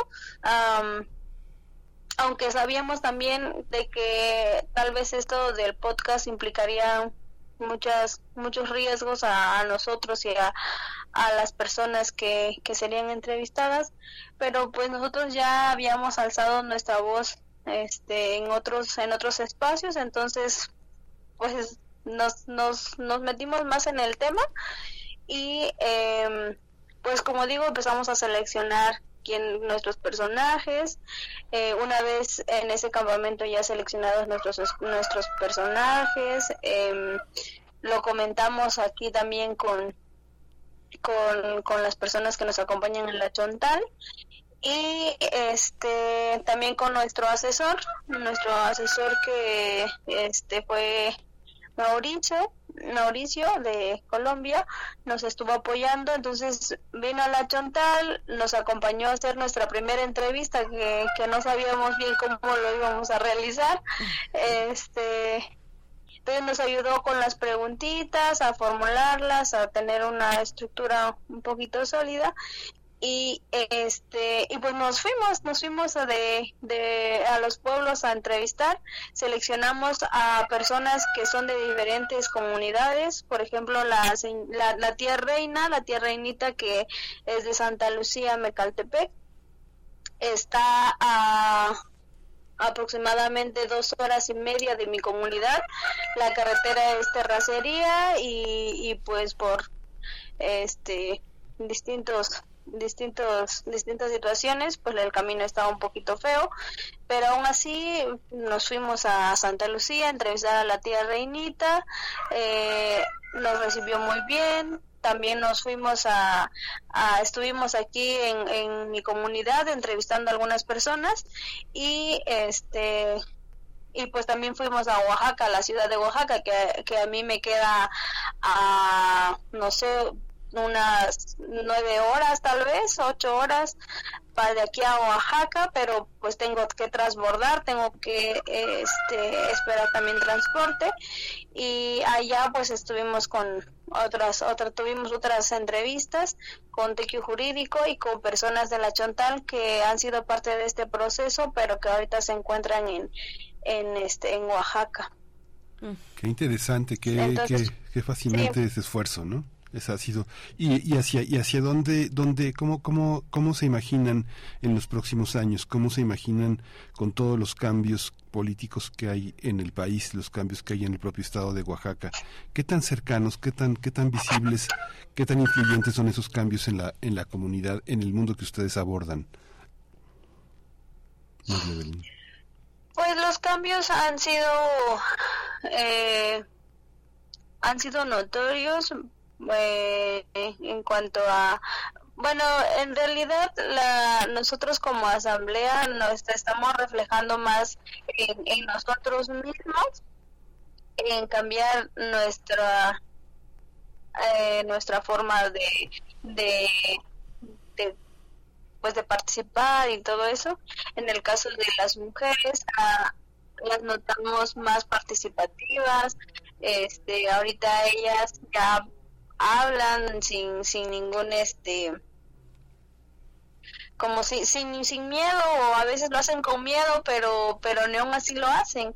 Y, y este el que nos estén trayendo información de lo que está ocurriendo en el país de lo que está ocurriendo en el estado de Oaxaca a la central es algo muy importante porque así nosotros nos mantenemos informados de qué es lo que de qué es lo, los problemas que nos pueden llegar a causar por ejemplo este los proyectos los megaproyectos que se están eh, realizando en, estos momentos nosotros ya estamos prevenidos que no vaya a llegar a la total de que antes de que llegue hay que meter no sé amparos hay que meter este nosotros por ejemplo sacamos nuestra constancia de territorio prohibido y este pues así no del que el que tequio jurídico que es con es, es la organización que nos está acompañando nos trae esa información eh, en cada asamblea en cada taller eh, no solamente este como digo no solamente es participación de los varones sino también participación de las mujeres y mujeres eh, jóvenes y adultas.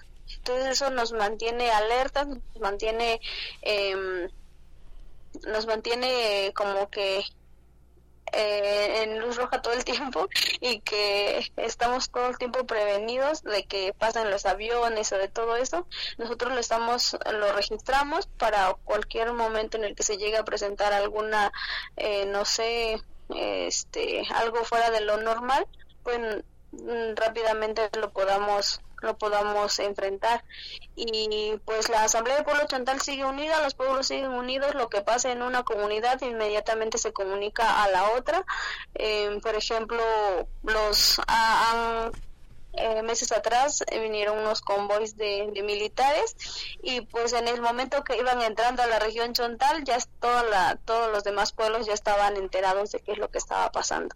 Entonces siento que todo este, este proceso de defensa de nuestro territorio que inició solo por la minería, ahorita nos ha traído muchos beneficios, nos ha traído muchísimas victorias y una vez instalada la radio comunitaria, esto se va a fortalecer aún más. Y pues pues eso pues muchas gracias, eh, María Belén Sánchez, por esta conversación para la audiencia de Radio UNAM de Primer Movimiento. Invitamos a todos, a todas que apoyemos, apoyar este proyecto de periodismo de lo posible. Acérquense a su sitio electrónico periodismodeloposible.com.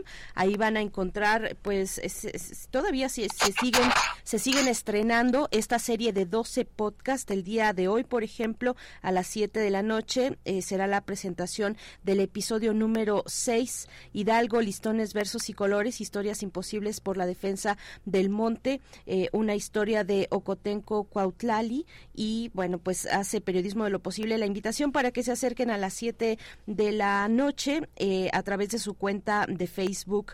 También eh, ahí será el, el, en vivo para la presentación de, de este sexto podcast, pero estamos, bueno, hablando en esta ocasión con María Belén Sánchez, que está estuvo en encargada de eh, pues este este este capítulo que tiene que ver con Oaxaca, con los pueblos chontales unidos para defender la vida, así se titula. Lo encuentran en las plataformas, en Spotify está está ahí y también está, como he dicho, la página electrónica de periodismo de lo posible historias desde los, los territorios. Este es un proyecto que ha sido impulsado por Quinto Elemento Lab, por la Sandía Digital, por Ojo de Agua también y por redes por la diversidad, equidad y sustentabilidad AC para quien tenga más preguntas puede explorar por ahí eh, este pues los detalles los detalles de un proyecto como este. Muchas gracias María Belén Sánchez. Un abrazo hasta allá hasta las comunidades eh, que recorres eh, pues a partir de, de esta propuesta de podcast. Muchas gracias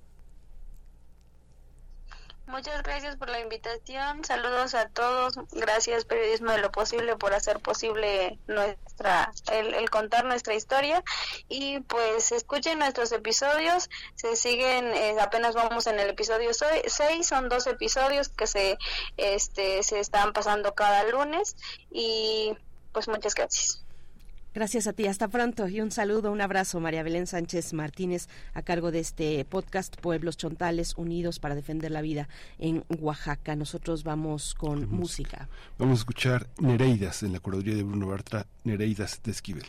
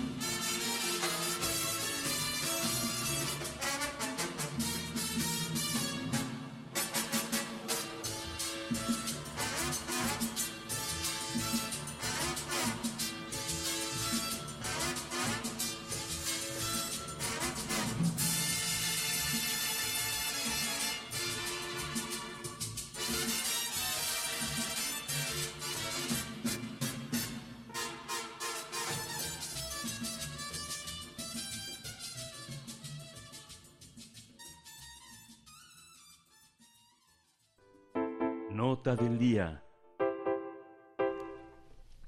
En las ciudades el tráfico es un factor que implica contaminación, ruido, tensión o accidentes, ya que en la actualidad el uso del automóvil es la manera más cara y menos eficiente para transportarse. Por ejemplo, si se destina un carril de 3.5 metros de ancho a automóviles, solo se pueden transportar 1.500 personas por hora.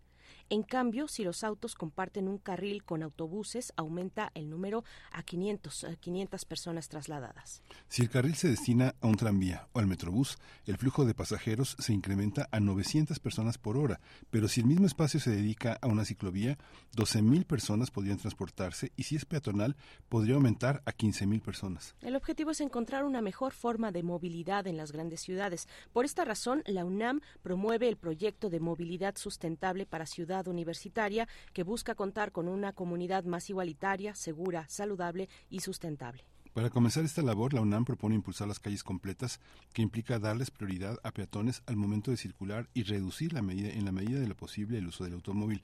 Esto se lograría aplicando un modelo de pirámide invertida en el que la prioridad está en las personas a pie para que ocupen más de 60% de los traslados en Ciudad Universitaria. De esta manera también se le dará mayor impulso al programa Bicipuma mediante la modernización y aumento del parque de, de bicicletas y de los módulos de préstamo. Expertos universitarios consideran que esta labor implica realizar adecuaciones de infraestructura para que se cuente con ba- banquetas de uso peatonal, mejorar la movilidad entre las diferentes zonas y la seguridad. Vamos a conversar sobre la movilidad y la necesidad de transformar Ciudad Universitaria en una zona amigable para los ciclistas y peatones. Este día nos acompaña Luis Zambrano, él es investigador del Instituto de Biología de la UNAM. Sus principales líneas de investigación son ecología de comunidades acuáticas, biogeografía de la conservación, manejo de ecosistemas y restauración ecológica. Estimado Luis, bienvenido, buenos días. Hola, muy buenos días. Un saludo a ambos y al auditorio. Qué gusto escucharte, doctor Luis Zambrano. Pues, ¿por qué no empezamos con un poquito de historia, refrescar la memoria y, y que nos comentes, eh, doctor, cómo ha cambiado la movilidad en Ciudad Universitaria a lo largo del tiempo? Bueno, sí, este, si quieren comenzamos por ahí, porque creo que esa es la forma más fácil de entender que las ciudades son plásticas, que Ciudad Universitaria es plástica y podemos hacer todos los cambios que queramos, no todo está escrito en piedra. Y un poco refrescando la historia de cómo se creó Ciudad Universitaria nos puede ayudar a decir hacia dónde queremos llevarla. Este, comenzamos, bueno, este, obviamente, no sé si todos se acuerden, pero pues Ciudad Universitaria empezó en 1953 en el casco central, en la, en la época, en esa época solo el casco central estaba construido de las 723 hectáreas que el gobierno le había donado a la universidad para hacer este investigación y, y este y, y formación de recursos humanos, se utilizó un pedacito muy pequeño que es lo que ahora le llamamos el casco central. Si ustedes ven cómo está diseñado el casco central, está muy bien diseñado en términos de movilidad, este, sobre todo interna, ¿no? La gente podía llegar por insurgentes en autobuses, había una terminal de autobuses al lado de rectoría, este, la gente podía llegar si quería en, en automóvil también, pero todos los estacionamientos estaban alrededor y si uno quería caminar de derecho, por ejemplo, a a este, economía o a odontología, lo podía hacer por dentro el casco, o lo puede hacer a la fecha por dentro del casco, y no tenía ningún problema de altercados con los automóviles o dificultad para llegar de un lado al otro. El problema comenzó cuando empezamos a crecer como universidad y entonces empezaron a desarrollar pues, distintos polos de trabajo. Uno fue, por ejemplo, la zona de investigación científica que está más cerca de Metro CU. Bueno, además se hizo Metro CU, la zona de la Facultad de Ciencias, de la Facultad de Ciencias Políticas, por un lado, y por otro lado se empezó a desarrollar el Centro Cultural, de donde estoy ahorita justamente, la zona del Centro Cultural. Qué afortunado. Este, sí, aquí estoy disfrutando justo de las, de las, este, eh, de, de la zona y bueno, de la arquitectura del Centro Cultural, eh, de las esculturas, perdón. En ese momento ya eran los 70s y los 80s cuando estábamos en esta visión social de que el progreso estaba directamente relacionado con el automóvil. Y entonces, desgraciadamente, Ciudad Universitaria se sumó a ese a esa visión y se empezaron a generar todos esos circuitos con tres carriles para llegar de un lado, por ejemplo, del Centro Cultural a la Rectoría, se tienen tres carriles y este porque y una serie de estacionamientos. E incluso la arquitectura denota esta visión del automóvil este por encima de todo, porque muchos de los edificios que tenemos construidos en esa época se ve que el estacionamiento está antes de la fachada, lo cual es bastante horrible en términos generales, porque pues en realidad lo que se debería de ver es el edificio primero y el estacionamiento atrás.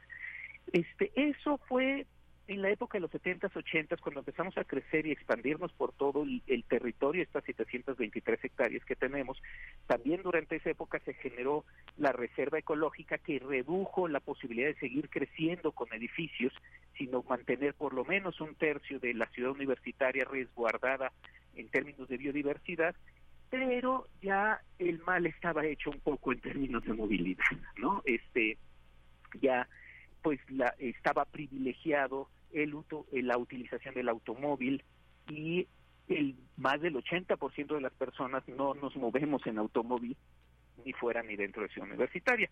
Y conforme hemos venido creciendo, pues esto se ha venido poniendo un poquito más complicado. La gente en automóvil incluso ya empieza a sufrir porque ya no hay lugares donde estacionarse, todo ciudad universitaria, más que en pequeños espacios reducidos, ya empieza a haber tráfico, pero sobre todo al este 80% de personas que queremos transitar, por ejemplo, yo que estoy en el espacio, este, cerca del espacio cultórico, en el centro cultural, y quiero al rato ir a mi instituto, al Instituto de Biología, cerca del, el, del Jardín Botánico, pues tengo que sufrir espacios en donde no hay banquetas y la velocidad de los autos es demasiado grande como para, si me voy en bicicleta, también estar en riesgo mi vida porque me pueden atropellar.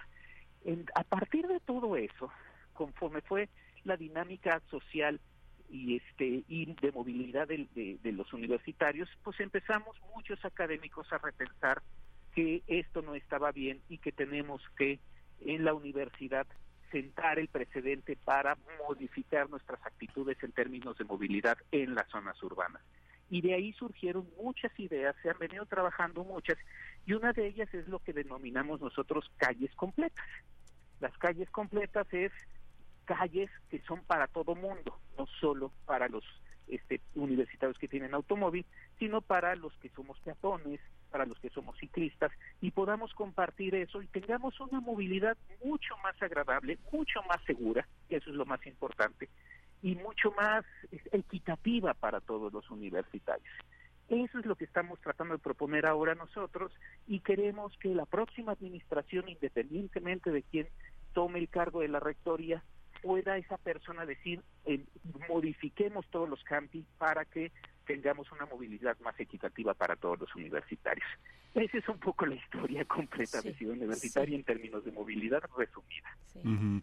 hay, hay como marcos generales, conceptuales, en los que uno puede entender que la, los problemas que se plantean en un campus tan, tan, tan importante como el de ciudad universitaria tiene que impactar también en la en la parte de este de la del desarrollo que han tenido los SHs y las prepas eh, y, y, las escuelas de estudios profesionales, las llamadas eh, FES, ¿no? que eran antes ENEPS, pienso en Iztacala, pienso en Cautitlán, en Acatlán, en Aragón, y pienso que, por ejemplo, una, una deuda enorme con todo y que, no sé, en el CCH ha habido una, una, una enorme atención al tema, ha sido el tema de la, de la discapacidad, o sea, es, es, es imposible ir a, a este en muchas escuelas porque no se puede subir una yo creo que en ningún edificio de ninguna FES se puede subir una silla no hay movilidad para que una persona con sus propios recursos circule en una silla de ruedas, ¿no?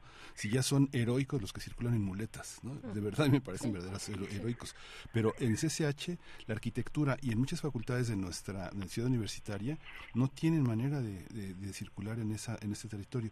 Y en los salones, ahora por ejemplo, donde tú estás, pienso, el torniquete de la, del, del, descenso de San Ángel a, a Ciudad Universitaria, al Centro Cultural, un torniquete en silla de rueda o carreola, no pasan, no pasan, Luis, no pasan, no pasan. Digamos, si alguien ha viajado en silla de ruedas o con carreola, no pasan. El, el, el, torniquete es muy estrecho.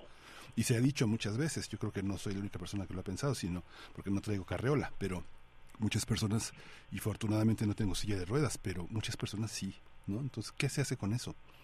Y eso es justamente, o sea, tienes toda la razón, esos son de los momentos y, y los este pues los momentos históricos en los que estamos viviendo ahora este que en algún momento no se pensó porque no se pensó en la gente que tenía este problemas de movilidad de alguna otra forma y necesita este de alguna mo- algún tipo de asistencia este, de, de- de infraestructura. Entonces la gente que usa silla de ruedas la gente que va en muletas pues prácticamente tiene vetado un gran pedazo de CEU y lo que de CEU y de otros county efectivamente digo aquí no solo estamos hablando de ciudad universitaria donde estamos y trabajamos muchas personas pero todas las FES todos los SH las prepas y también la ENES este León la ENES Morelia que también son parte de nuestra universidad y que también requieren de generar modificaciones para tener una movilidad equitativa para todos que incluya precisamente a, esta- a las personas que necesitan algún tipo de aparato para poderse mover de manera independiente y sin necesidad de que alguien les esté ayudando constantemente. Eso es parte de la plasticidad que estamos buscando. No solo que no que darle privilegio al- a la persona que tiene un auto y que se puede mover caminando sin problemas en todos lados, sino a todo tipo de personas, aunque sean minoría, porque ese es el otro factor que muchas veces este la gente confunde. Los autos ocupan mucho espacio, por ejemplo. ¿no? Los autos, al ocupar mucho espacio, pareciera que mucha más gente de la que es está utilizando las vías de comunicación porque se hace tráfico, pero en realidad es menos del 20%. Bueno, pero aún así a ellos les tenemos que asegurar un poco de espacio. Lo que pasa es que se los tenemos que reducir para dárselos a los que somos el 80% de las personas que somos ciclistas y peatones y que no nos vemos tanto, pero que este, requerimos de esas instalaciones. Y las ciudades son plásticas y podemos modificar esas esas instalaciones para que todos podamos gozar de, un- de cualquiera de los campi en, en, en, en la universidad de manera este, segura y de manera equitativa. ¿no? Eso es lo que estamos buscando ahora.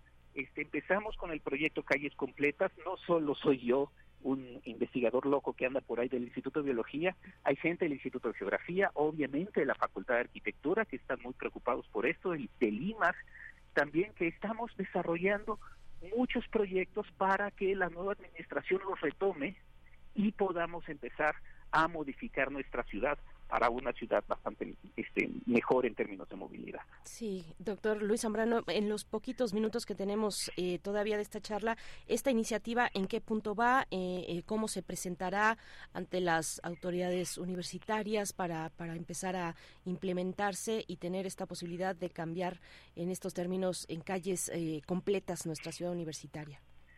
Bueno, sí, antes que nada se me olvida decir que la que está liderando todo es la COUS, Ajá, que sí. es la Comisión de este, Sostenibilidad Universitaria. La COUS es la que está liderando muchos de estos proyectos y está justo trabajando con autoridades de distintas partes, la Dirección General de Movilidad, por ejemplo, para empezar a discutir estos proyectos y se están pues presentando en distintas partes para que podamos este empezar a lo mejor con en algún momento con ciertos este pilotos en ciertas zonas para ver cómo funciona y para que además todos los universitarios lo apoyen. No se trata de imponer, se trata de discutir.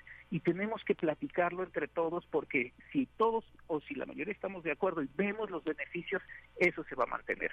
Y eso es parte de lo que queremos y parte de lo que quisiéramos que todos los universitarios le empiecen a pedir a las a los candidatos y candidatas para la nueva administración para aplicar rectoría y se lo exijamos a la persona que esté a partir de finales de noviembre en la rectoría tenemos que tener una mejor movilidad en ciudad universitaria.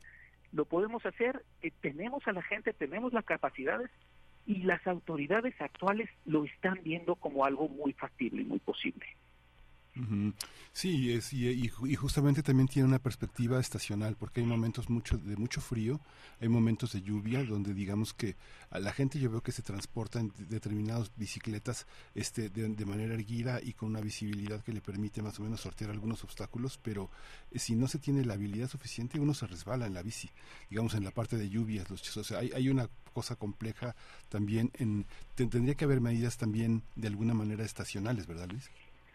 Claro, tiene que haber medidas por un lado estacionales, por otro geográficas, no es lo mismo el centro cultural que el casco central, este, pero lo que sí estamos muy muy este seguros es que la infraestructura que mejora la seguridad para todos nosotros, para los peatones, o sea, por favor, tenemos que tener banquetas en todo Ciudad Universitaria para poderlo caminar. Sí. Este, y es un gozo caminar Ciudad Universitaria, Sí. eh, déjenme decirles. O sea, yo que me la he echado desde 1985, les puedo decir que caminar Ciudad Universitaria es de las mejores cosas y las mejores experiencias, pero hay que hacerlo con seguridad. Y efectivamente se modifica dependiendo de la estación. ¿No? Este, para mantener la seguridad de las personas que son más vulnerables, que por lo general son los peatones y los ciclistas. Sí, eh, Luis Zambrano, pocas zonas en la ciudad nos dan esa oportunidad de caminar largos tramos rodeados de naturaleza, de disfrutar ese caminar eh, para poder además desplazarnos a nuestras actividades académicas. Eh, Te agradecemos, estaremos al tanto, muy pendientes de esta propuesta que organiza la COUS de la UNAM y a ti, por supuesto, como siempre, por tu disposición a platicar con la audiencia. Gracias, doctor Luis Zambrano. Pues muchísimas gracias a ustedes y acordémonos que a los universitarios que las cosas empiezan por casa. Sí. Si queremos exigir cosas a los gobiernos locales y federales, pues tenemos que empezar nosotros por modificar lo nuestro, ¿no? Y pues muchísimas gracias. Sí, ya no hay tiempo, Luis, pero digamos, para un día te, te comprometemos a hablar de la cosa con los, pat- los eh, la gente que patina. Yo conozco muchísimos patinadores en la Ciudad de México y se quejan de la, de la exclusión y de la persecución que tienen cuando entran a la ciudad universitaria. Parece que la gente de seguridad los quita, ¿no? O sea, este, yo no sé, yo no conozco este cuál es el motivo, pero conozco patinadores de varias partes de la ciudad y dicen, no, ciudad universitaria no se puede, no sacan. Sí, en el Centro Cultural Universitario es muy muy particular esa vigilancia, pero bueno, se nos ha acabado el tiempo. Eh, Luis Zambrano, doctor, muchas gracias. Muchísimas gracias, un abrazo a los dos y a todo el auditorio. Gracias, Hasta pronto, investigador del Instituto de Biología de la UNAM, nos dice por acá Gabriel del Corral este este comentario, lo leo íntegro, dice ahora en los estacionamientos de Ciudad Universitaria hay administrativos que venden los lugares de los académicos a los estudiantes, se vuelve una mafia. Saludos a todo el equipo, gracias Gabriel del Corral y estamos siempre atentos al a los comentarios de ustedes de la audiencia. Vamos con música Royal Blood a cargo de Paul Mithroth, esta canción para despedirnos de Radio Nicolaita. Volvemos después del corte.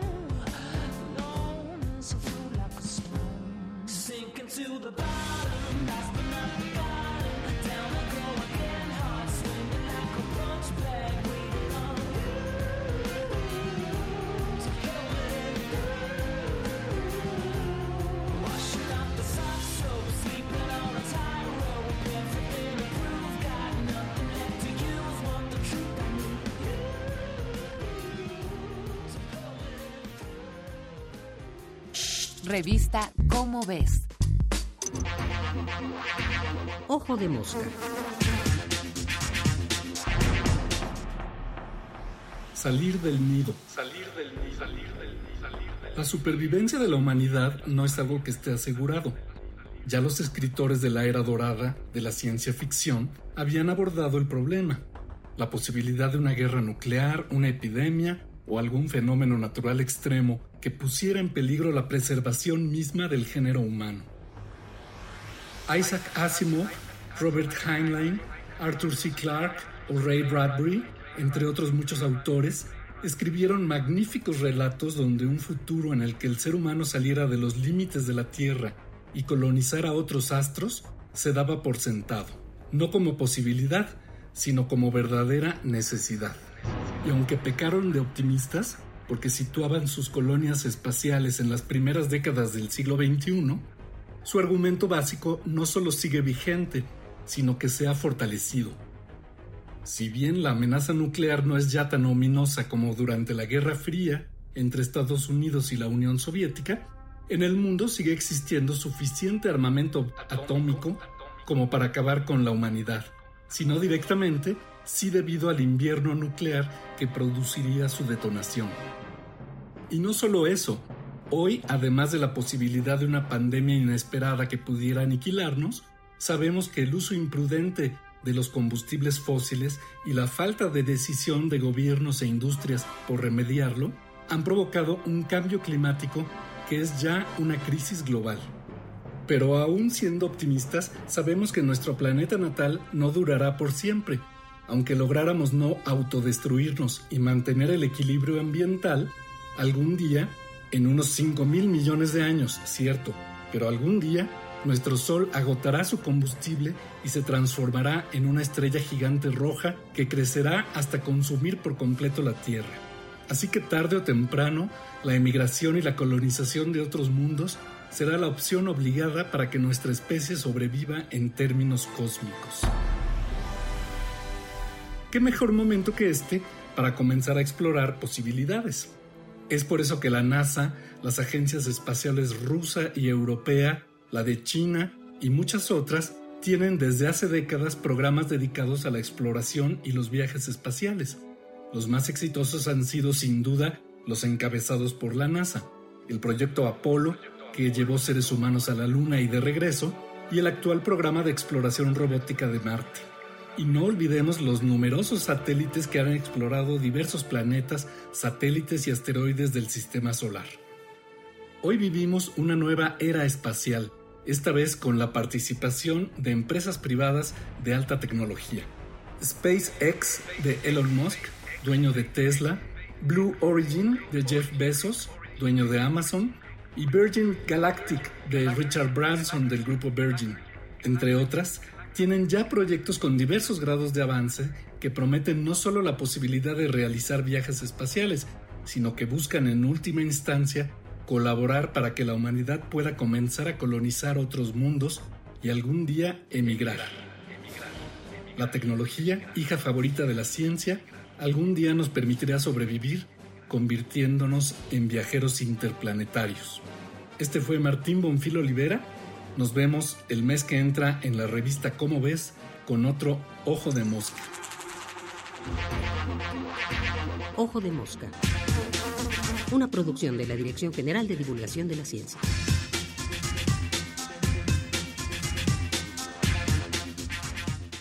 Revista Cómo ves.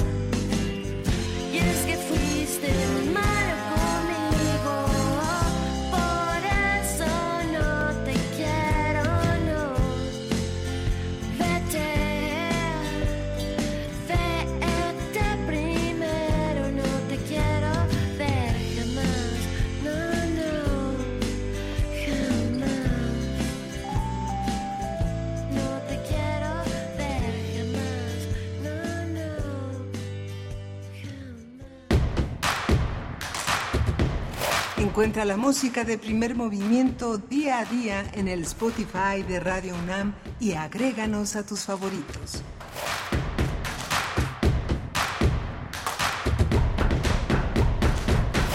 Estás escuchando una selección de las mejores entrevistas hechas en primer movimiento durante el 2023.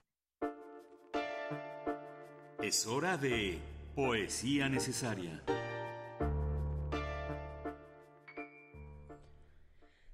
Poesía necesaria, ya casi una década de que el Festival Internacional de Poesía de Medellín en Colombia ha emprendido la iniciativa de la Cumbre Mundial de Poesía por la Paz, que viene eh, pues a cuento, lamentablemente. eh, Seguimos exigiendo y a gritos las personas salen a las calles para exigir la paz, la paz en Medio Oriente y bueno, la paz en todo en todo el mundo.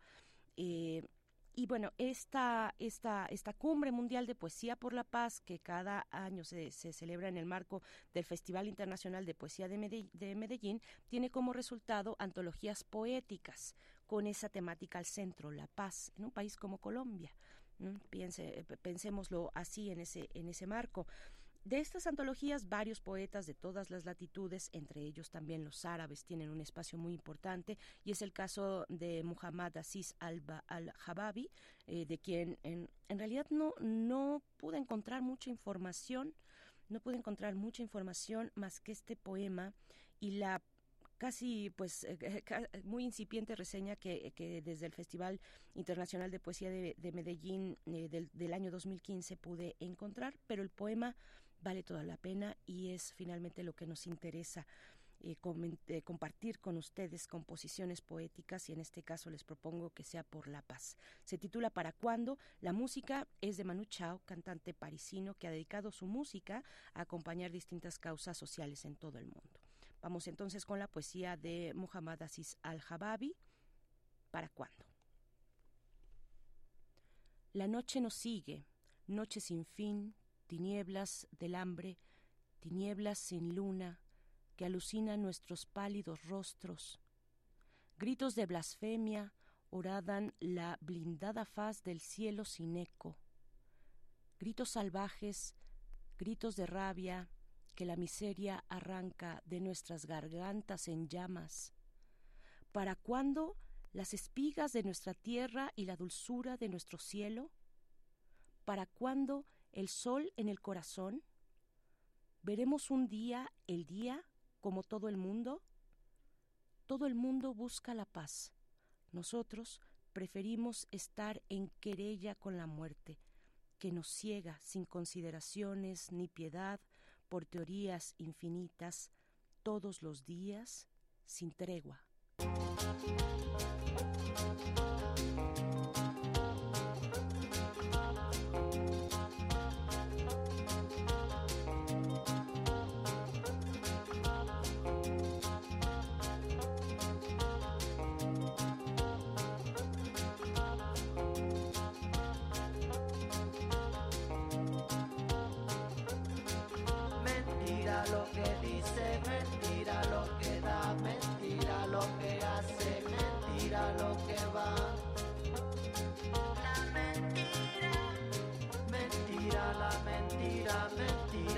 Mentira lo que cuece bajo la oscuridad.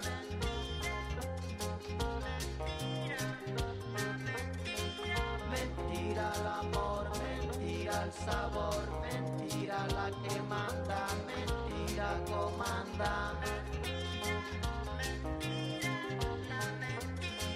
Mentira la tristeza cuando empieza, mentira no se va,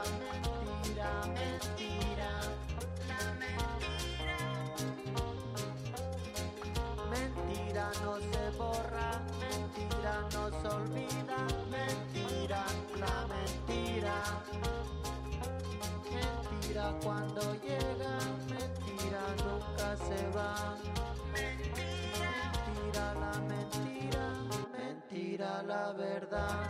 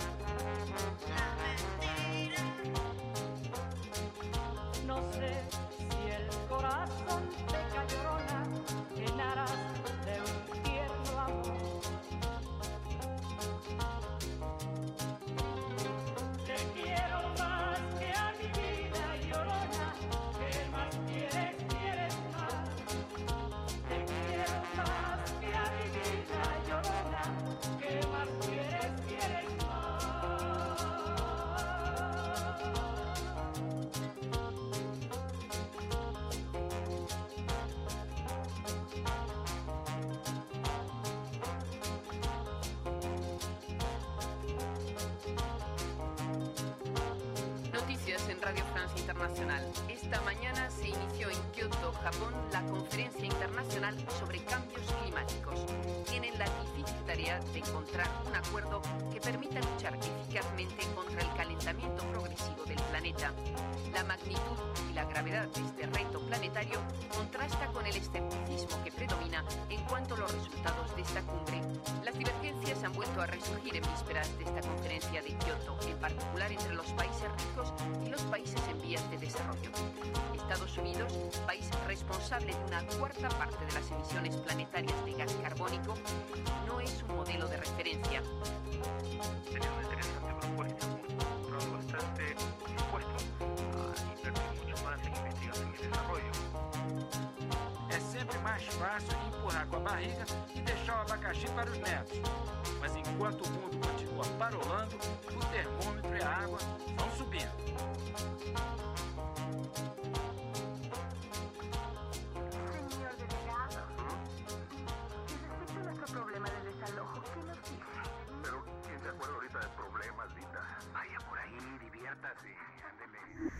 Primer movimiento.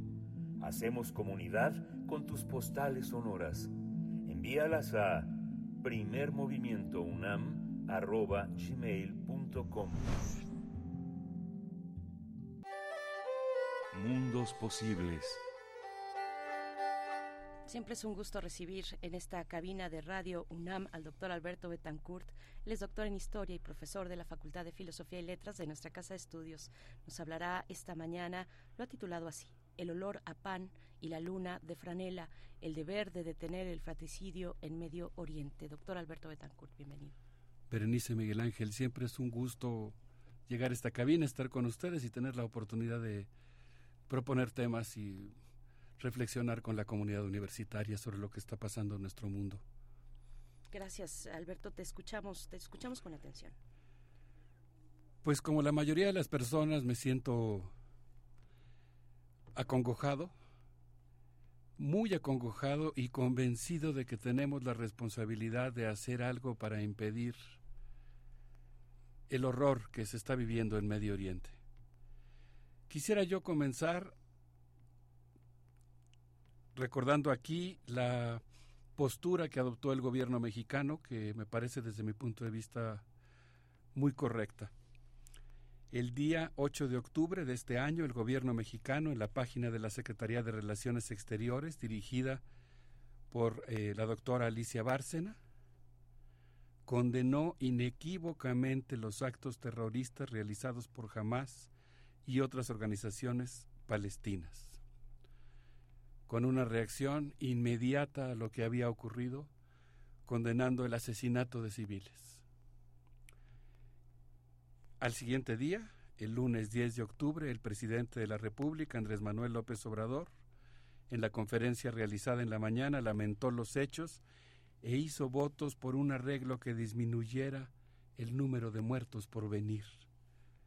Dijo que México no quiere participar en una guerra y quiere ser un país que contribuya a construir la paz para evitar que haya más muertos porque dijo y lamentablemente en este punto tiene razón, podría haber muchos. Digo lamentablemente porque obviamente tiene razón en este pronóstico de lo que está por venir. A mí me pareció muy correcta la postura que él adoptó. Y yo creo que una de las cosas que nosotros podemos reflexionar en lo inmediato es que a pesar del mito de la invulnerabilidad israelí basada en la alta tecnología, no hay fundamento más seguro que construir una paz justa, que construir una convivencia en la que se respeten los derechos. Pero quise partir de este punto que me parece que es muy importante el condenar el asesinato de civiles.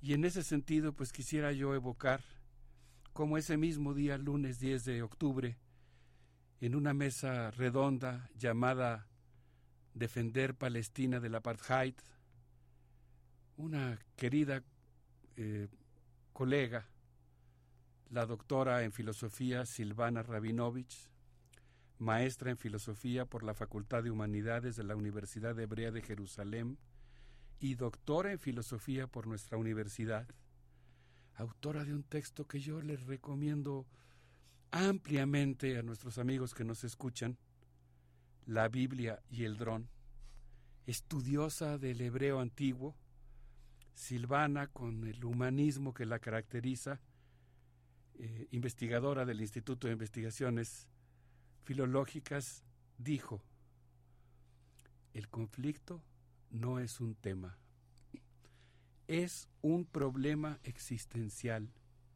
un dolor enorme.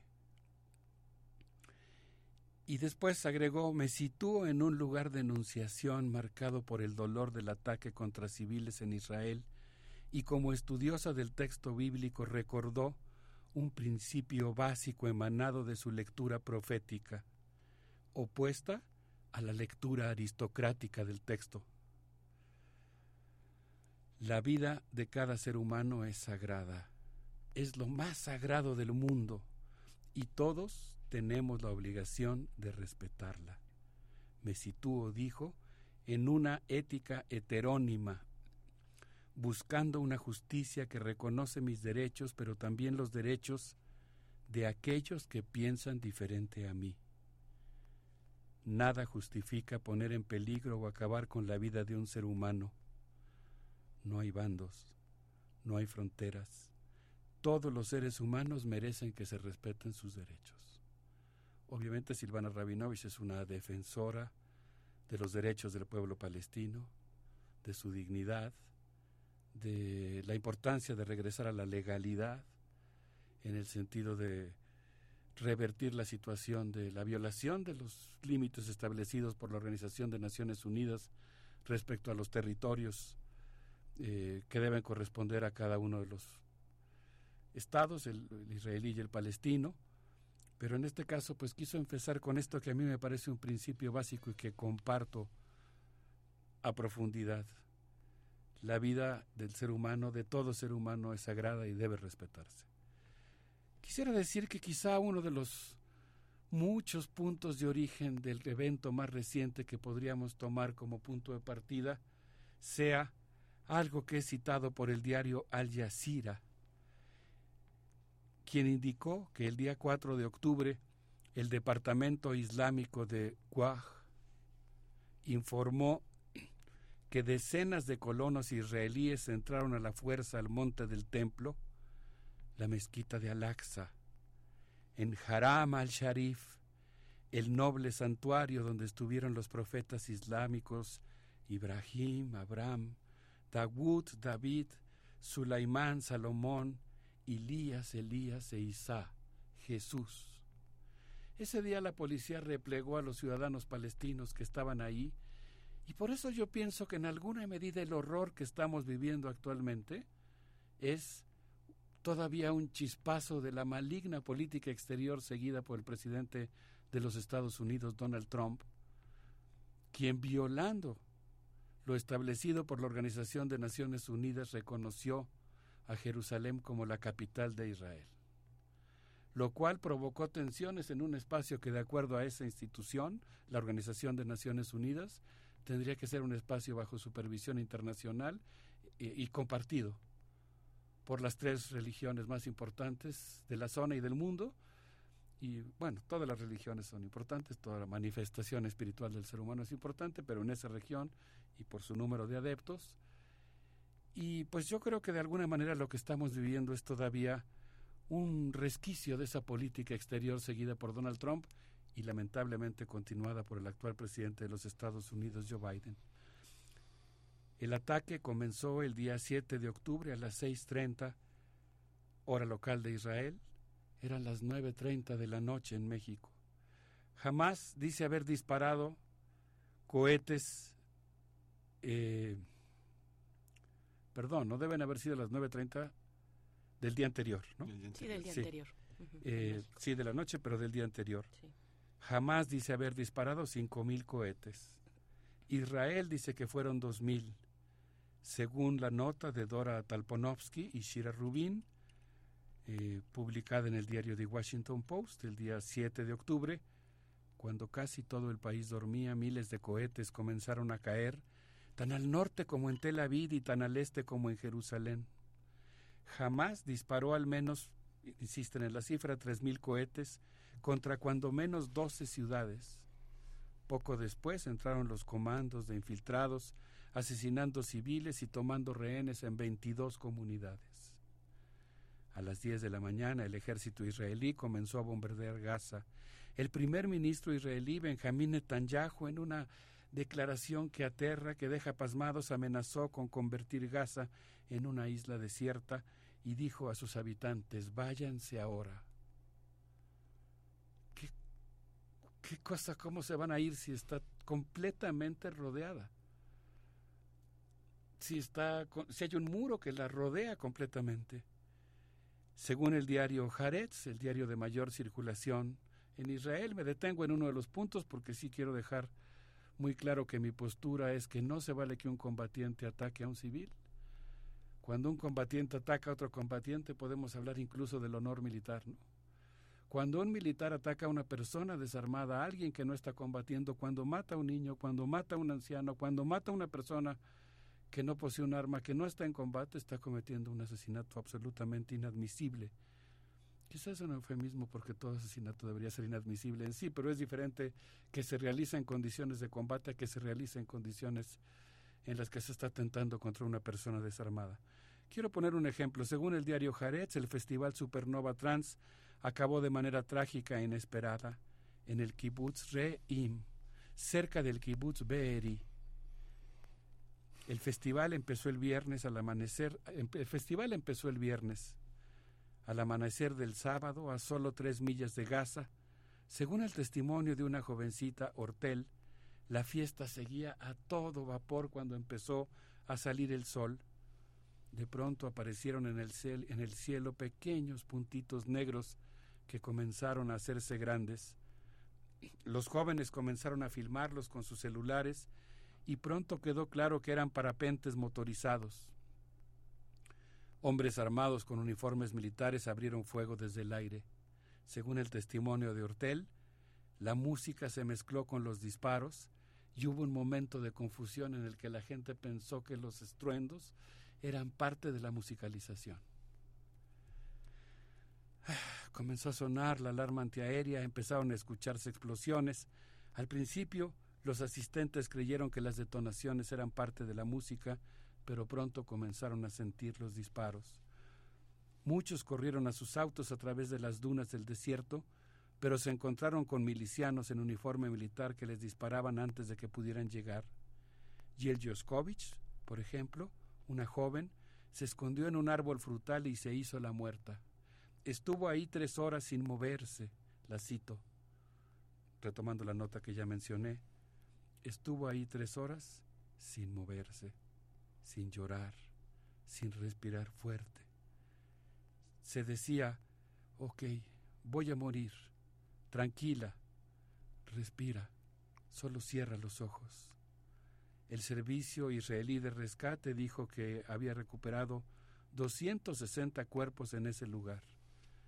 Algunos familiares en estos días y desde luego se hace un nudo en la garganta. Están llevando cepillos de dientes o peines a la estación de policía cercana a Ben Gurión para la eventual identificación por DNA de sus familiares. Lo que viene también forma parte del horror, porque eso que ocurrió no es, sin lugar a dudas, eh, algo justificable, pero tampoco justifica que a partir de ese punto se permita matar a civiles del otro bando según el diario Al-Ayam, la ocupación endureció sus medidas militares. Ahora cito un diario palestino. Las fuerzas de ocupación israelíes colocaron retenes en las carreteras, bloques de cemento, cámaras de vigilancia y puertas de hierro en las entradas de las ciudades de Cisjordania, en Jericó, Ras al-Jurá, Karaguat, Bani Hassani. En Gaza, Israel cortó el agua y la electricidad había pasado ya una semana, yo digamos que estoy haciendo un corte de lo que estaba ocurriendo hasta el domingo anterior, una semana, semana y un día después del ataque. El domingo 14 de octubre la Organización de Naciones Unidas declaró que 2.5 millones de palestinos, la mitad de ellos, de ellos niños, están al borde de la muerte si no se les suministra agua. y se reinstala la electricidad que permite el funcionamiento de sus plantas potabilizadoras. Según la Agencia para la Atención a Refugiados Palestinos, el comisionado general Philippe Lazarani dijo que sin combustible comenzarán a morir ancianos y niños desde el inicio, ancianos y niños. Desde el inicio de los bombardeos se han desplazado alrededor de un millón de personas. Hasta el domingo habían muerto 2.500 palestinos y había 8.700 heridos. Israel ha lanzado 6.000 bombas contra 3.500 objetivos ubicados en la ciudad de Gaza, evidentemente siguiendo una estrategia militar que atenta contra la vida y el derecho a la paz y la dignidad de los habitantes que están ahí. Y yo creo que vale la pena que sigamos hablando de eso, si les parece bien, regresando a nuestro corte. Sí, eh, doctor Alberto Betancourt, vamos precisamente al corte para eh, escuchar una propuesta musical por parte tuya con, con este tema. Sí, quisiera proponerles que escuchemos a Aqua eh, con esto que se llama eh, Javid Gaibi. Son tres ciudadanas israelíes que cantan eh, dando muestra de la pluralidad de la composición de la propia sociedad israelí. Yo creo que en estos momentos es muy importante distinguir entre el sionismo, el Estado de Israel, la sociedad israelí, el pueblo judío. Estoy mencionando conjuntos que son muy diferentes, que abarcan eh, diferentes eh, conjuntos de personas. Y ahora pues yo quisiera mostrar también la propia pluralidad de la sociedad israelí con esta potente muestra musical. Vamos con ella.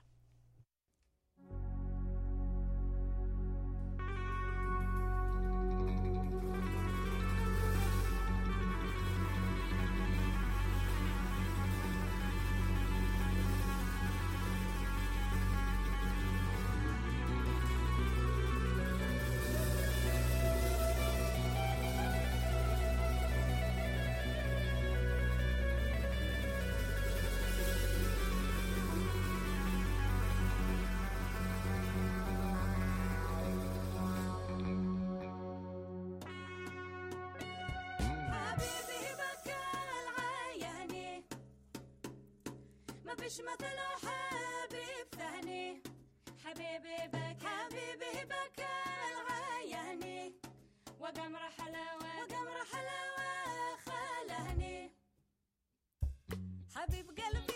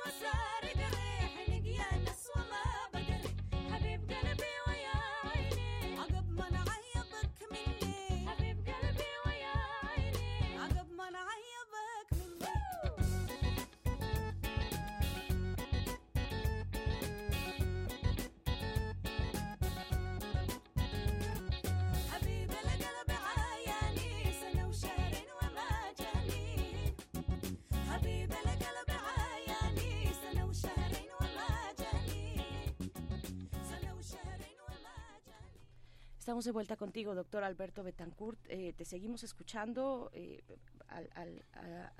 amén de que hay tantas, tantas consideraciones que, que comentar, que seguir estudiando, que seguir analizando, una diversidad en la población en esa región del mundo muy, muy importante. El tiempo es limitado, te escuchamos. Muchas gracias, Berenice. Pues a partir de estos acontecimientos horribles, indignantes que yo he mencionado, independientemente de que tengan su explicación, que haya una historia, yo creo que eso no le quita el, digamos, la monstruosidad de, de matar personas inocentes. Pues me temo que estamos ante una eventual respuesta bueno, ante una real respuesta y que eventualmente puede ser todavía mayor por parte del gobierno israelí. Israel ha lanzado 6.000 bombas contra 3.500 objetivos en una de las zonas más densamente pobladas del mundo, amurallada, de la que no se puede escapar. El 14 de octubre la televisora Al Jazeera mostró imágenes tomadas con el celular de una niña que era atendida en una ambulancia que fue alcanzada por una bomba arrojada por el ejército israelí. El hospital Al-Shifa, eh, eh, entre otros, igual que el hospital eh, Al-Jabalí, en una región en la que viven 160 mil personas, fueron bombardeados. Según la cuenta del periódico Al Jazeera, van por lo menos 17 hospitales que han sido alcanzados por los bombardeos de las Fuerzas Armadas de Israel. El ejército israelí ha pedido que un millón de personas deje el, el norte. Va a ir bombardeando por zonas. Gaza está dividido, podríamos decir, en cuatro zonas. Eh, va a empezar, ha empezado a bombardear más intensamente porque está bombardeando en realidad toda la franja de Gaza, pero empezó a bombardear con mayor intensidad la zona norte de la franja de Gaza.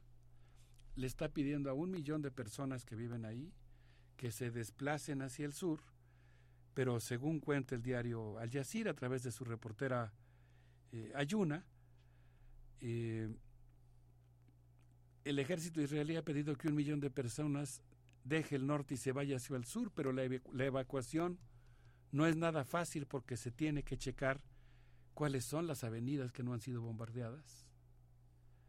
Hay mucha gente que ha seguido las instrucciones de la evacuación, pero también hay bombardeos en la parte central de Gaza, de tal manera que está taponeado. Es como si uno dijera, tienes que abandonar tu vida, tu casa, tu mobiliario existencial, los juguetes de tus hijos, tu, tu, barrio, ya, porque se va a bombardear en unas horas. Pero resulta que hay un congestionamiento gigantesco que te impide salir de ahí en transporte público, ni siquiera caminando. Es una fantasía eso de que pues que se salga un millón de personas de ahí. ¿Y dónde se va a meter? ¿En donde vive el otro millón de personas? Eh, según dice Ayuna, la reportera de Al Jazeera, eh, hay bombardeos también en la parte central y también los hay en el sur, por lo que el avance, incluso en el caso de las personas que aceptan desalojar, es muy lento.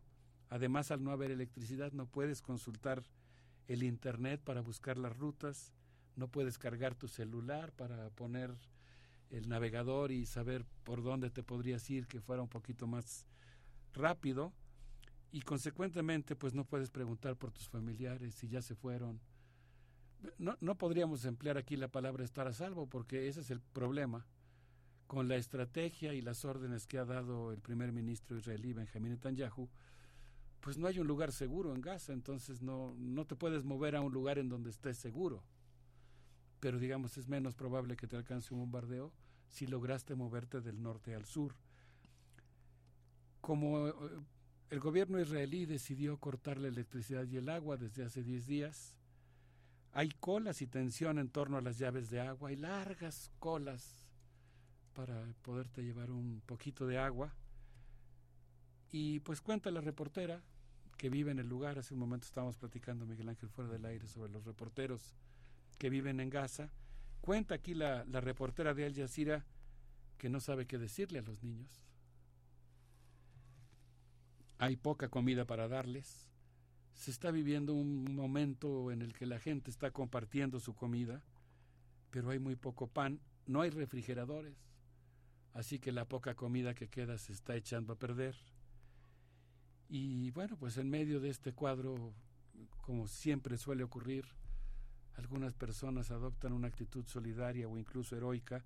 Por ejemplo, la dirección y los trabajadores de los hospitales Al-Auda y Kamal Advan, que se ubican en el norte de, Gaza, dijeron que desoirán la orden de evacuación para continuar atendiendo a los heridos del bombardeo israelí, que hasta el domingo 15 de octubre había dejado, según esta versión, 2.329 decesos y 8.714 heridos. Como vemos, pues es un panorama muy, muy difícil, Berenice Miguel Ángel, y yo creo que es muy importante lo que estamos viviendo en el mundo en torno a las movilizaciones que están reclamando el cese al fuego, el respeto a la dignidad de las personas y la necesidad de construir la paz. Creo que es un tema que es muy importante y en ese sentido a mí me, me pareció muy correcta la postura del gobierno mexicano. Sí, la, mayoría de, bueno, en realidad ya los reporteros, los periodistas que, que, quedan en la zona ya no son periodistas extranjeros, ya todos son gazatíes. Muy temprano, a las seis de la mañana, uno de ellos reportaba para Al Jazeera eh, en inglés eh, que quedan, de estos 17 hospitales que tú mencionabas, que ya fueron alcanzados, el resto, que son cinco, quedan todavía de pie para atender de alguna manera y las condiciones inimaginables más adversas que que, que, uno pueda escuchar para atender a los heridos eh, que van que van llegando. Alberto Betancourt. Sí, pues yo quisiera decir que sería muy importante seguir el debate interno que está viviendo la sociedad israelí. Leía yo una nota del periódico The Washington Post que habla de las intensas protestas contra el gobierno.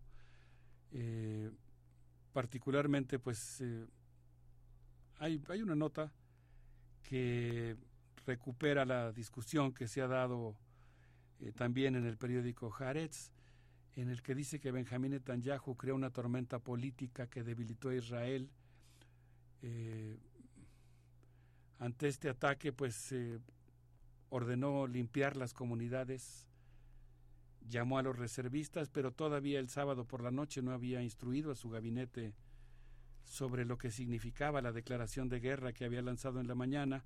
Eso ha provocado una gran incertidumbre y según, y según Usida Yan, que es un, un ex asesor de seguridad del gobierno israelí, el ataque reveló las fallas en el liderazgo israelí en todos los niveles, no advirtió el peligro, no defendió las fronteras, no pudo garantizar la seguridad de las comunidades, no manejó bien la crisis de los rehenes y pues lo peor de todo es que ahora promete una venganza que al parecer no distinguirá entre civiles y combatientes, entre grupos eh, militares y, y, personas de la vida común. Yo por eso decidí citar aquí, eh, como título de mi intervención, dos novelas, una escrita por el gran Abraham Yehoshua, la, Una mujer en Jerusalén, una novela que para mí resulta completamente entrañable, que habla de un jefe de personal de una fábrica de pan que tiene la encomienda de averiguar si una mujer que se encuentra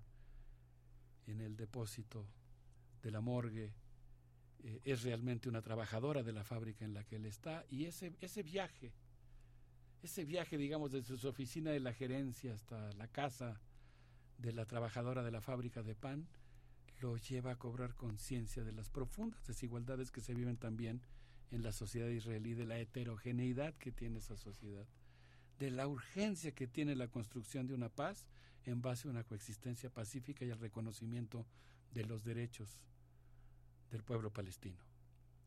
Pero quise citar también una novela entre el cielo, entre el azul, eh, perdón, el azul entre el cielo y el agua, de Susan Abulagua, que habla de las de la vida, la resistencia, ¿no? eh, de los habitantes de Palestina, tanto de Gaza como Cisjordania, aunque la novela está situada principalmente en Gaza, y habla de una abuelita que le pone a su bebé una franelita en la que en las noches le pone una luna y en la mañana al despertar retira la luna y le pone un suelecito en la franela para explicarle las diferencias entre el día y la noche. Y yo creo que los niños de todo el mundo, los palestinos y los israelíes, tienen el derecho de vivir en paz y pienso que en este momento la conciencia de la humanidad, pero sobre todo la acción para impedir que se siga cometiendo este fratricidio, pues es muy importante y creo que las movilizaciones exigiendo la paz, una paz que se basa en la justicia y el respeto al derecho internacional, es muy importante en este momento, por lo que me parece que es muy importante eh, específicamente la solidaridad con el pueblo palestino en su, en su lucha por hacer respetar su dignidad y conste que mi postura ha sido la de que la vida de todo ser humano es sagrada y tiene que respetarse. Sí, impresionantes las eh, concentraciones multitudinarias en todo el mundo, en el mundo árabe también, muy especial. Es, han salido a las calles eh, pues eh, decenas de miles de personas, pero también en Europa, en Estados Unidos. Gracias, Alberto Betancourt. ¿Con qué nos despedimos? Pues quisiera proponerles que continuáramos eh, situados en el terreno con esto que se llama 47 Soul, eh, 47 Soul. Eh, no, eh, bueno, van a escuchar ustedes la letra, Don't care where you from, no importa de dónde vengas, esto es algo que me parece que viene muy bien a cuento en este momento en el que tenemos que hacer valer la dignidad de las personas y la dignidad es universal, le pertenece a cada ser humano. Tenemos que luchar por un mundo en el que cada ser humano eh, tenga un lugar. Así es. Sí, Pues, gracias. Un gusto estar con ustedes, aunque haya sido para un tema tan difícil. Un, un abrazo a la comunidad universitaria. Gracias. Gracias, eh, hasta pronto, doctor Alberto Betancourt. Aquí eh, en este espacio que pues buscamos construir entre todos, entre todas, narrativas de paz que tanta falta nos hacen. Nos escuchamos en ocho días contigo y vamos con esta propuesta musical. And please feel free if you have some moves yourselves as well. Don't be shy. Show us. Babylonia. This is Shamstein's house. يلا بو يلا بو يلا بو هلا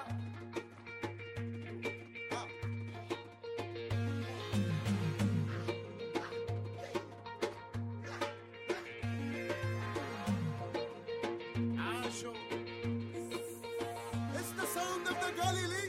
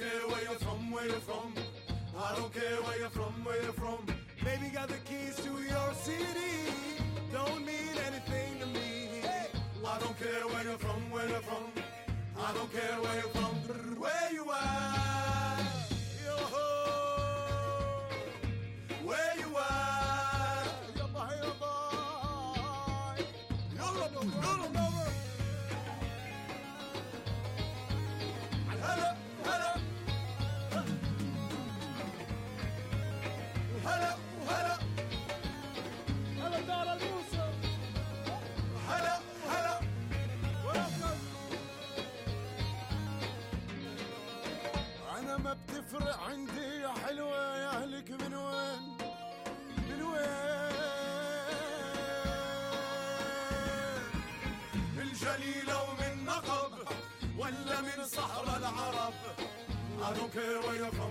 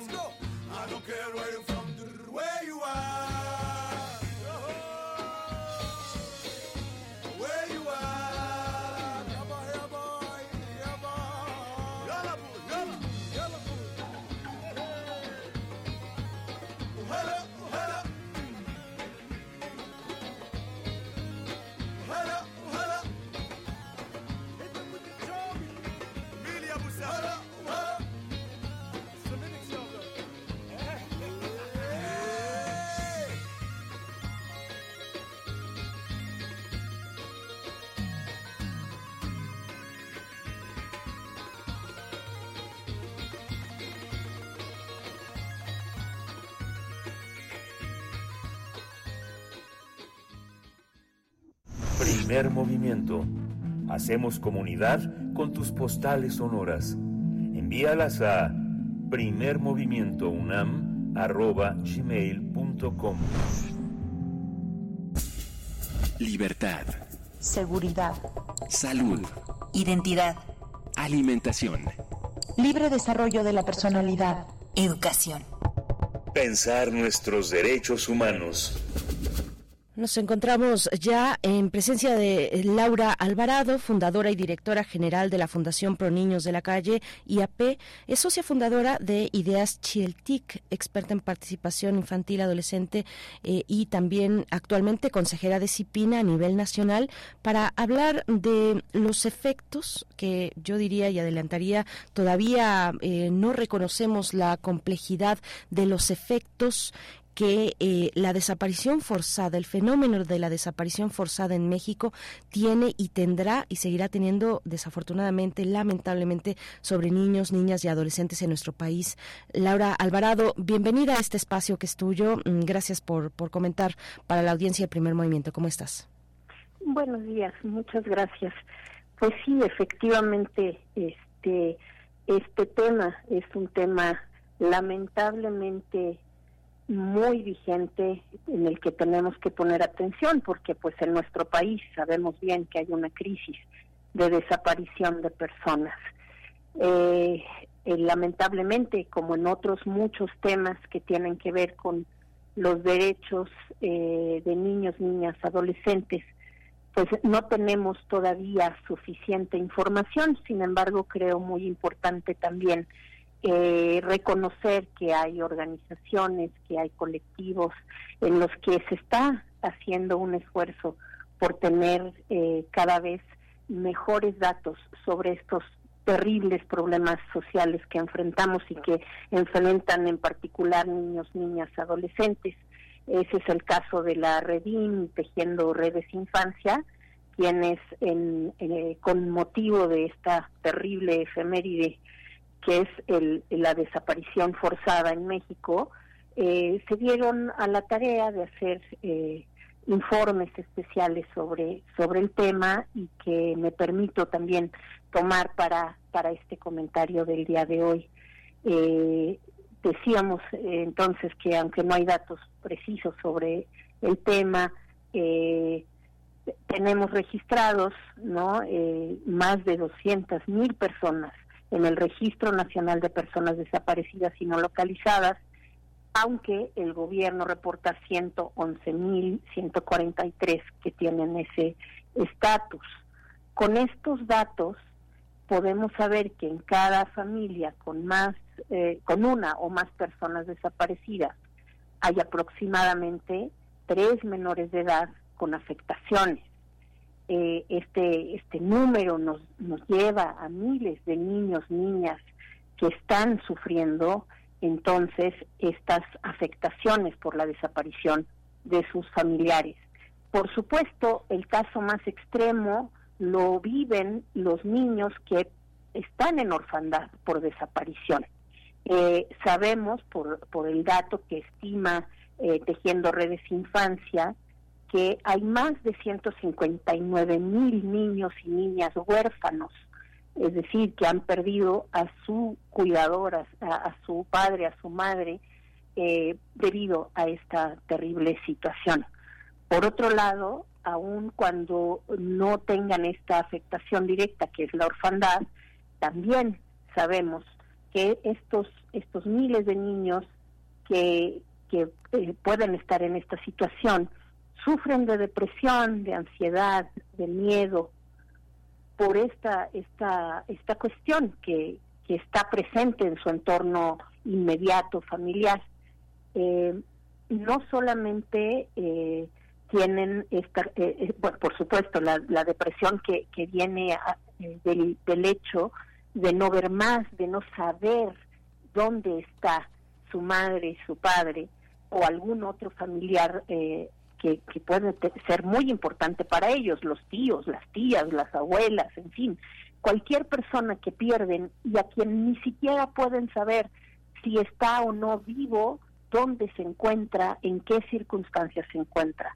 Por otro lado, también el tema de la, de la ansiedad asociada a estas pérdidas y el miedo, el miedo a salir a la calle, a estar en contacto con otras personas, pensando, por supuesto, que en un contexto de inseguridad de estas dimensiones, cualquier persona puede ser peligrosa para, para ellos y ellas. Esto tiene gravísimas consecuencias en el desarrollo de los niños y las niñas. Por otro lado, como si esto no fuera suficiente, también sabemos que tienen afectaciones en las interacciones sociales. Y esto tiene que ver pues con la conducta de discriminación lamentablemente que es tan, común en nuestros entornos, en los entornos donde los niños, niñas eh, están eh, socializando. Y por supuesto también pueden tener afectaciones que, que derivan en problemas de eh, escolares, en bullying, en, en, en, temas también muy fuertes que tienen que ver con el desplazamiento forzado, es decir, eh, el hecho de haber sido o de ser víctimas como familia de esta, de esta situación, muchas veces les lleva a cambiar su lugar de residencia, a perder todos los contactos que tienen y las cosas que les son familiares. Ese es un gravísimo problema también asociado a esta situación. Y finalmente también problemas económicos que se derivan justamente de que las familias en una situación de desaparición de otros miembros de, cada una de las familias comienzan a hacer búsquedas que no tienen ningún apoyo, que requieren de todos los todas las eh, posibilidades que tiene esa familia para movilizarse y buscar. Eso quiere decir que los presupuestos familiares se tienen que usar para esas búsquedas y que se y que entonces todos los otros rubros de, del gasto familiar se ven afectados. Eso, por supuesto, tiene un efecto en la vida de los niños y las niñas muy grande y altera muy, muy importantemente todo su entorno y toda su, su, su vida cotidiana. Creo que es fundamental tener en cuenta esta, esta, estas afectaciones y, y poder, por supuesto, como sociedad, tener una, un, una respuesta más amable, más eh, integra, integradora de estas situaciones, porque lo vemos, por ejemplo, en, las escuelas, donde no tenemos realmente respuestas acordes a las necesidades de estos niños y estas niñas que están sufriendo esta situación. Sí, eh, Laura Alvarado. Y bueno, no es que uno quiera ser fatalista, pero también a los impactos que de por sí eh, ha tenido este fenómeno de desaparición en México, pues hay que sumar, eh, y de nuevo, sin querer ser fatalista, pero, pero ahí está este este panorama eh, sumando los efectos de la pandemia que pegó particularmente bueno a toda la población pero con, de una manera especial a niños niñas adolescentes quienes eh, convivimos con esta población quienes tenemos un niño un adolescente cerca sabemos que el impacto psicosocial de la pandemia todavía tiene sus efectos presentes. Bueno nos, nos vamos a quedar la verdad es que ya al cierre con, con estos con estas reflexiones que nos compartes muy importantes fundamentales que no han sido atendidas eh, cabalmente eh, como amerita un fenómeno de esta magnitud. Laura Alvarado, te, te, agradecemos esta participación y en 15 días estaremos de vuelta esperando eh, esta colaboración tuya. Muchas gracias. Eh, gracias a ti. Gracias por el espacio. Hasta pronto. Gracias. Eh, Laura Alvarado, con esto nos despedimos. Bueno, Vamos a hacer una pausa para el cierre, digamos una pausa musical para hacer esta transición. Eh, el día de mañana les esperamos, estaremos en vivo, recuerden, aquí en Primer Movimiento, mañana 15 de septiembre. Seguimos atendiendo redes sociales eh, para las personas que deseen enviar sus complacencias musicales para el día de mañana. Vamos a cerrar con una canción de música mexicana. Bueno, pues no es una canción, es de las canciones eh, pues más significativas para, para nuestra cultura. México lindo y querido, Chucho Monje, interpretada por Jorge Negrete. Con esto les dejamos. Gracias al equipo y a ustedes por su escucha. Quédense en Radio UNAM. Esto fue Primer Movimiento, El Mundo desde la Universidad.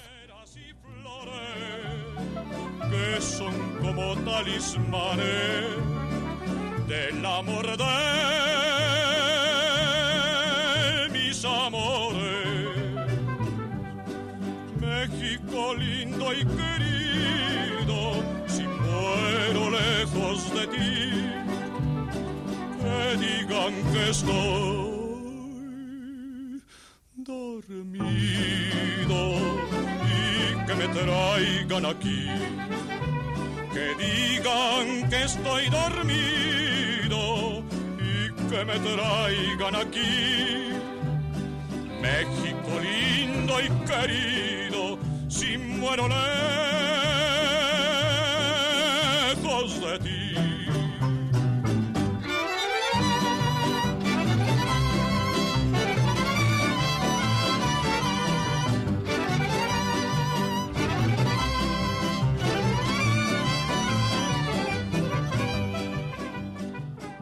Estás escuchando una selección de las mejores entrevistas hechas en primer movimiento durante el 2023.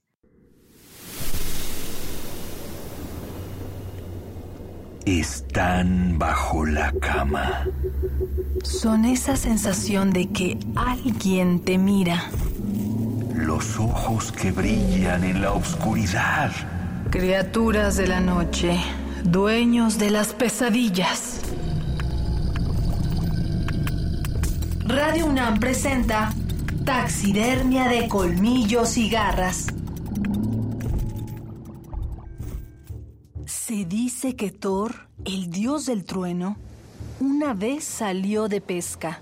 Mientras esperaba obtener algún ejemplar marino que le sirviera de alimento, algo movió su caña.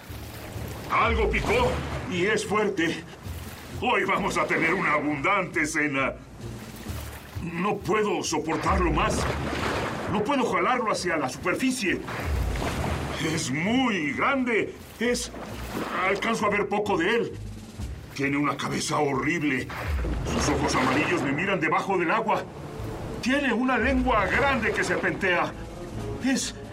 Es una víbora enorme.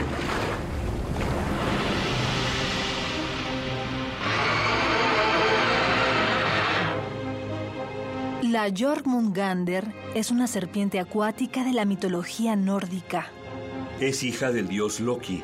Odín la aventó al mar porque creía que podría volverse demasiado peligrosa en la tierra. Este monstruo crece a razón de 3 centímetros al día. Se dice que es tan grande que puede abrazar la tierra en toda su extensión. Es enemiga acérrima de Thor porque alguna vez la quiso pescar. Vete. No hundas mi barco. En medio de la lucha, Thor invoca a la tormenta a través de su martillo. La Jormungandr recibe el impacto de un rayo en la cabeza y suelta la caña. Su cuerpo cae rendido en el fondo del mar. Pero este no es el fin de la criatura. La leyenda cuenta que su último encuentro con Thor ocurrirá cuando el mundo se acabe. Entonces la Jormungandr se arrastrará fuera del océano y envenenará los cielos. De sus fauces pululará el veneno y reptará hasta el lugar donde se halle Thor para luchar contra su némesis, aquel que tantas veces la había intentado cazar. Este la matará. Pero como consecuencia de este hecho, el final de Thor también estará marcado. Nadie es inmune al veneno de la Jormungandr, ni siquiera un dios. Thor caminará nueve pasos antes de caer muerto, víctima del veneno. Jormungandr, serpiente acuática de la mitología nórdica. Guión Damaris Vera. Voces Juan Stack y María Sandoval. Ambientación Rodrigo Hernández Cruz. Radio UNAM presentó Primer Movimiento. El mundo desde la universidad. Con Berenice Camacho y Miguel Ángel Gemain en la conducción. Rodrigo Aguilar y Violeta Berber, producción. Antonio Quijano y Patricia Zavala, noticias. Miriam Trejo, coordinación de invitados. Tamara Quiroz, redes sociales. Arturo González, operación técnica. Locución, Tessa Uribe y Juan Staca. Quédate en sintonía con Radio UNAM. Experiencia sonora.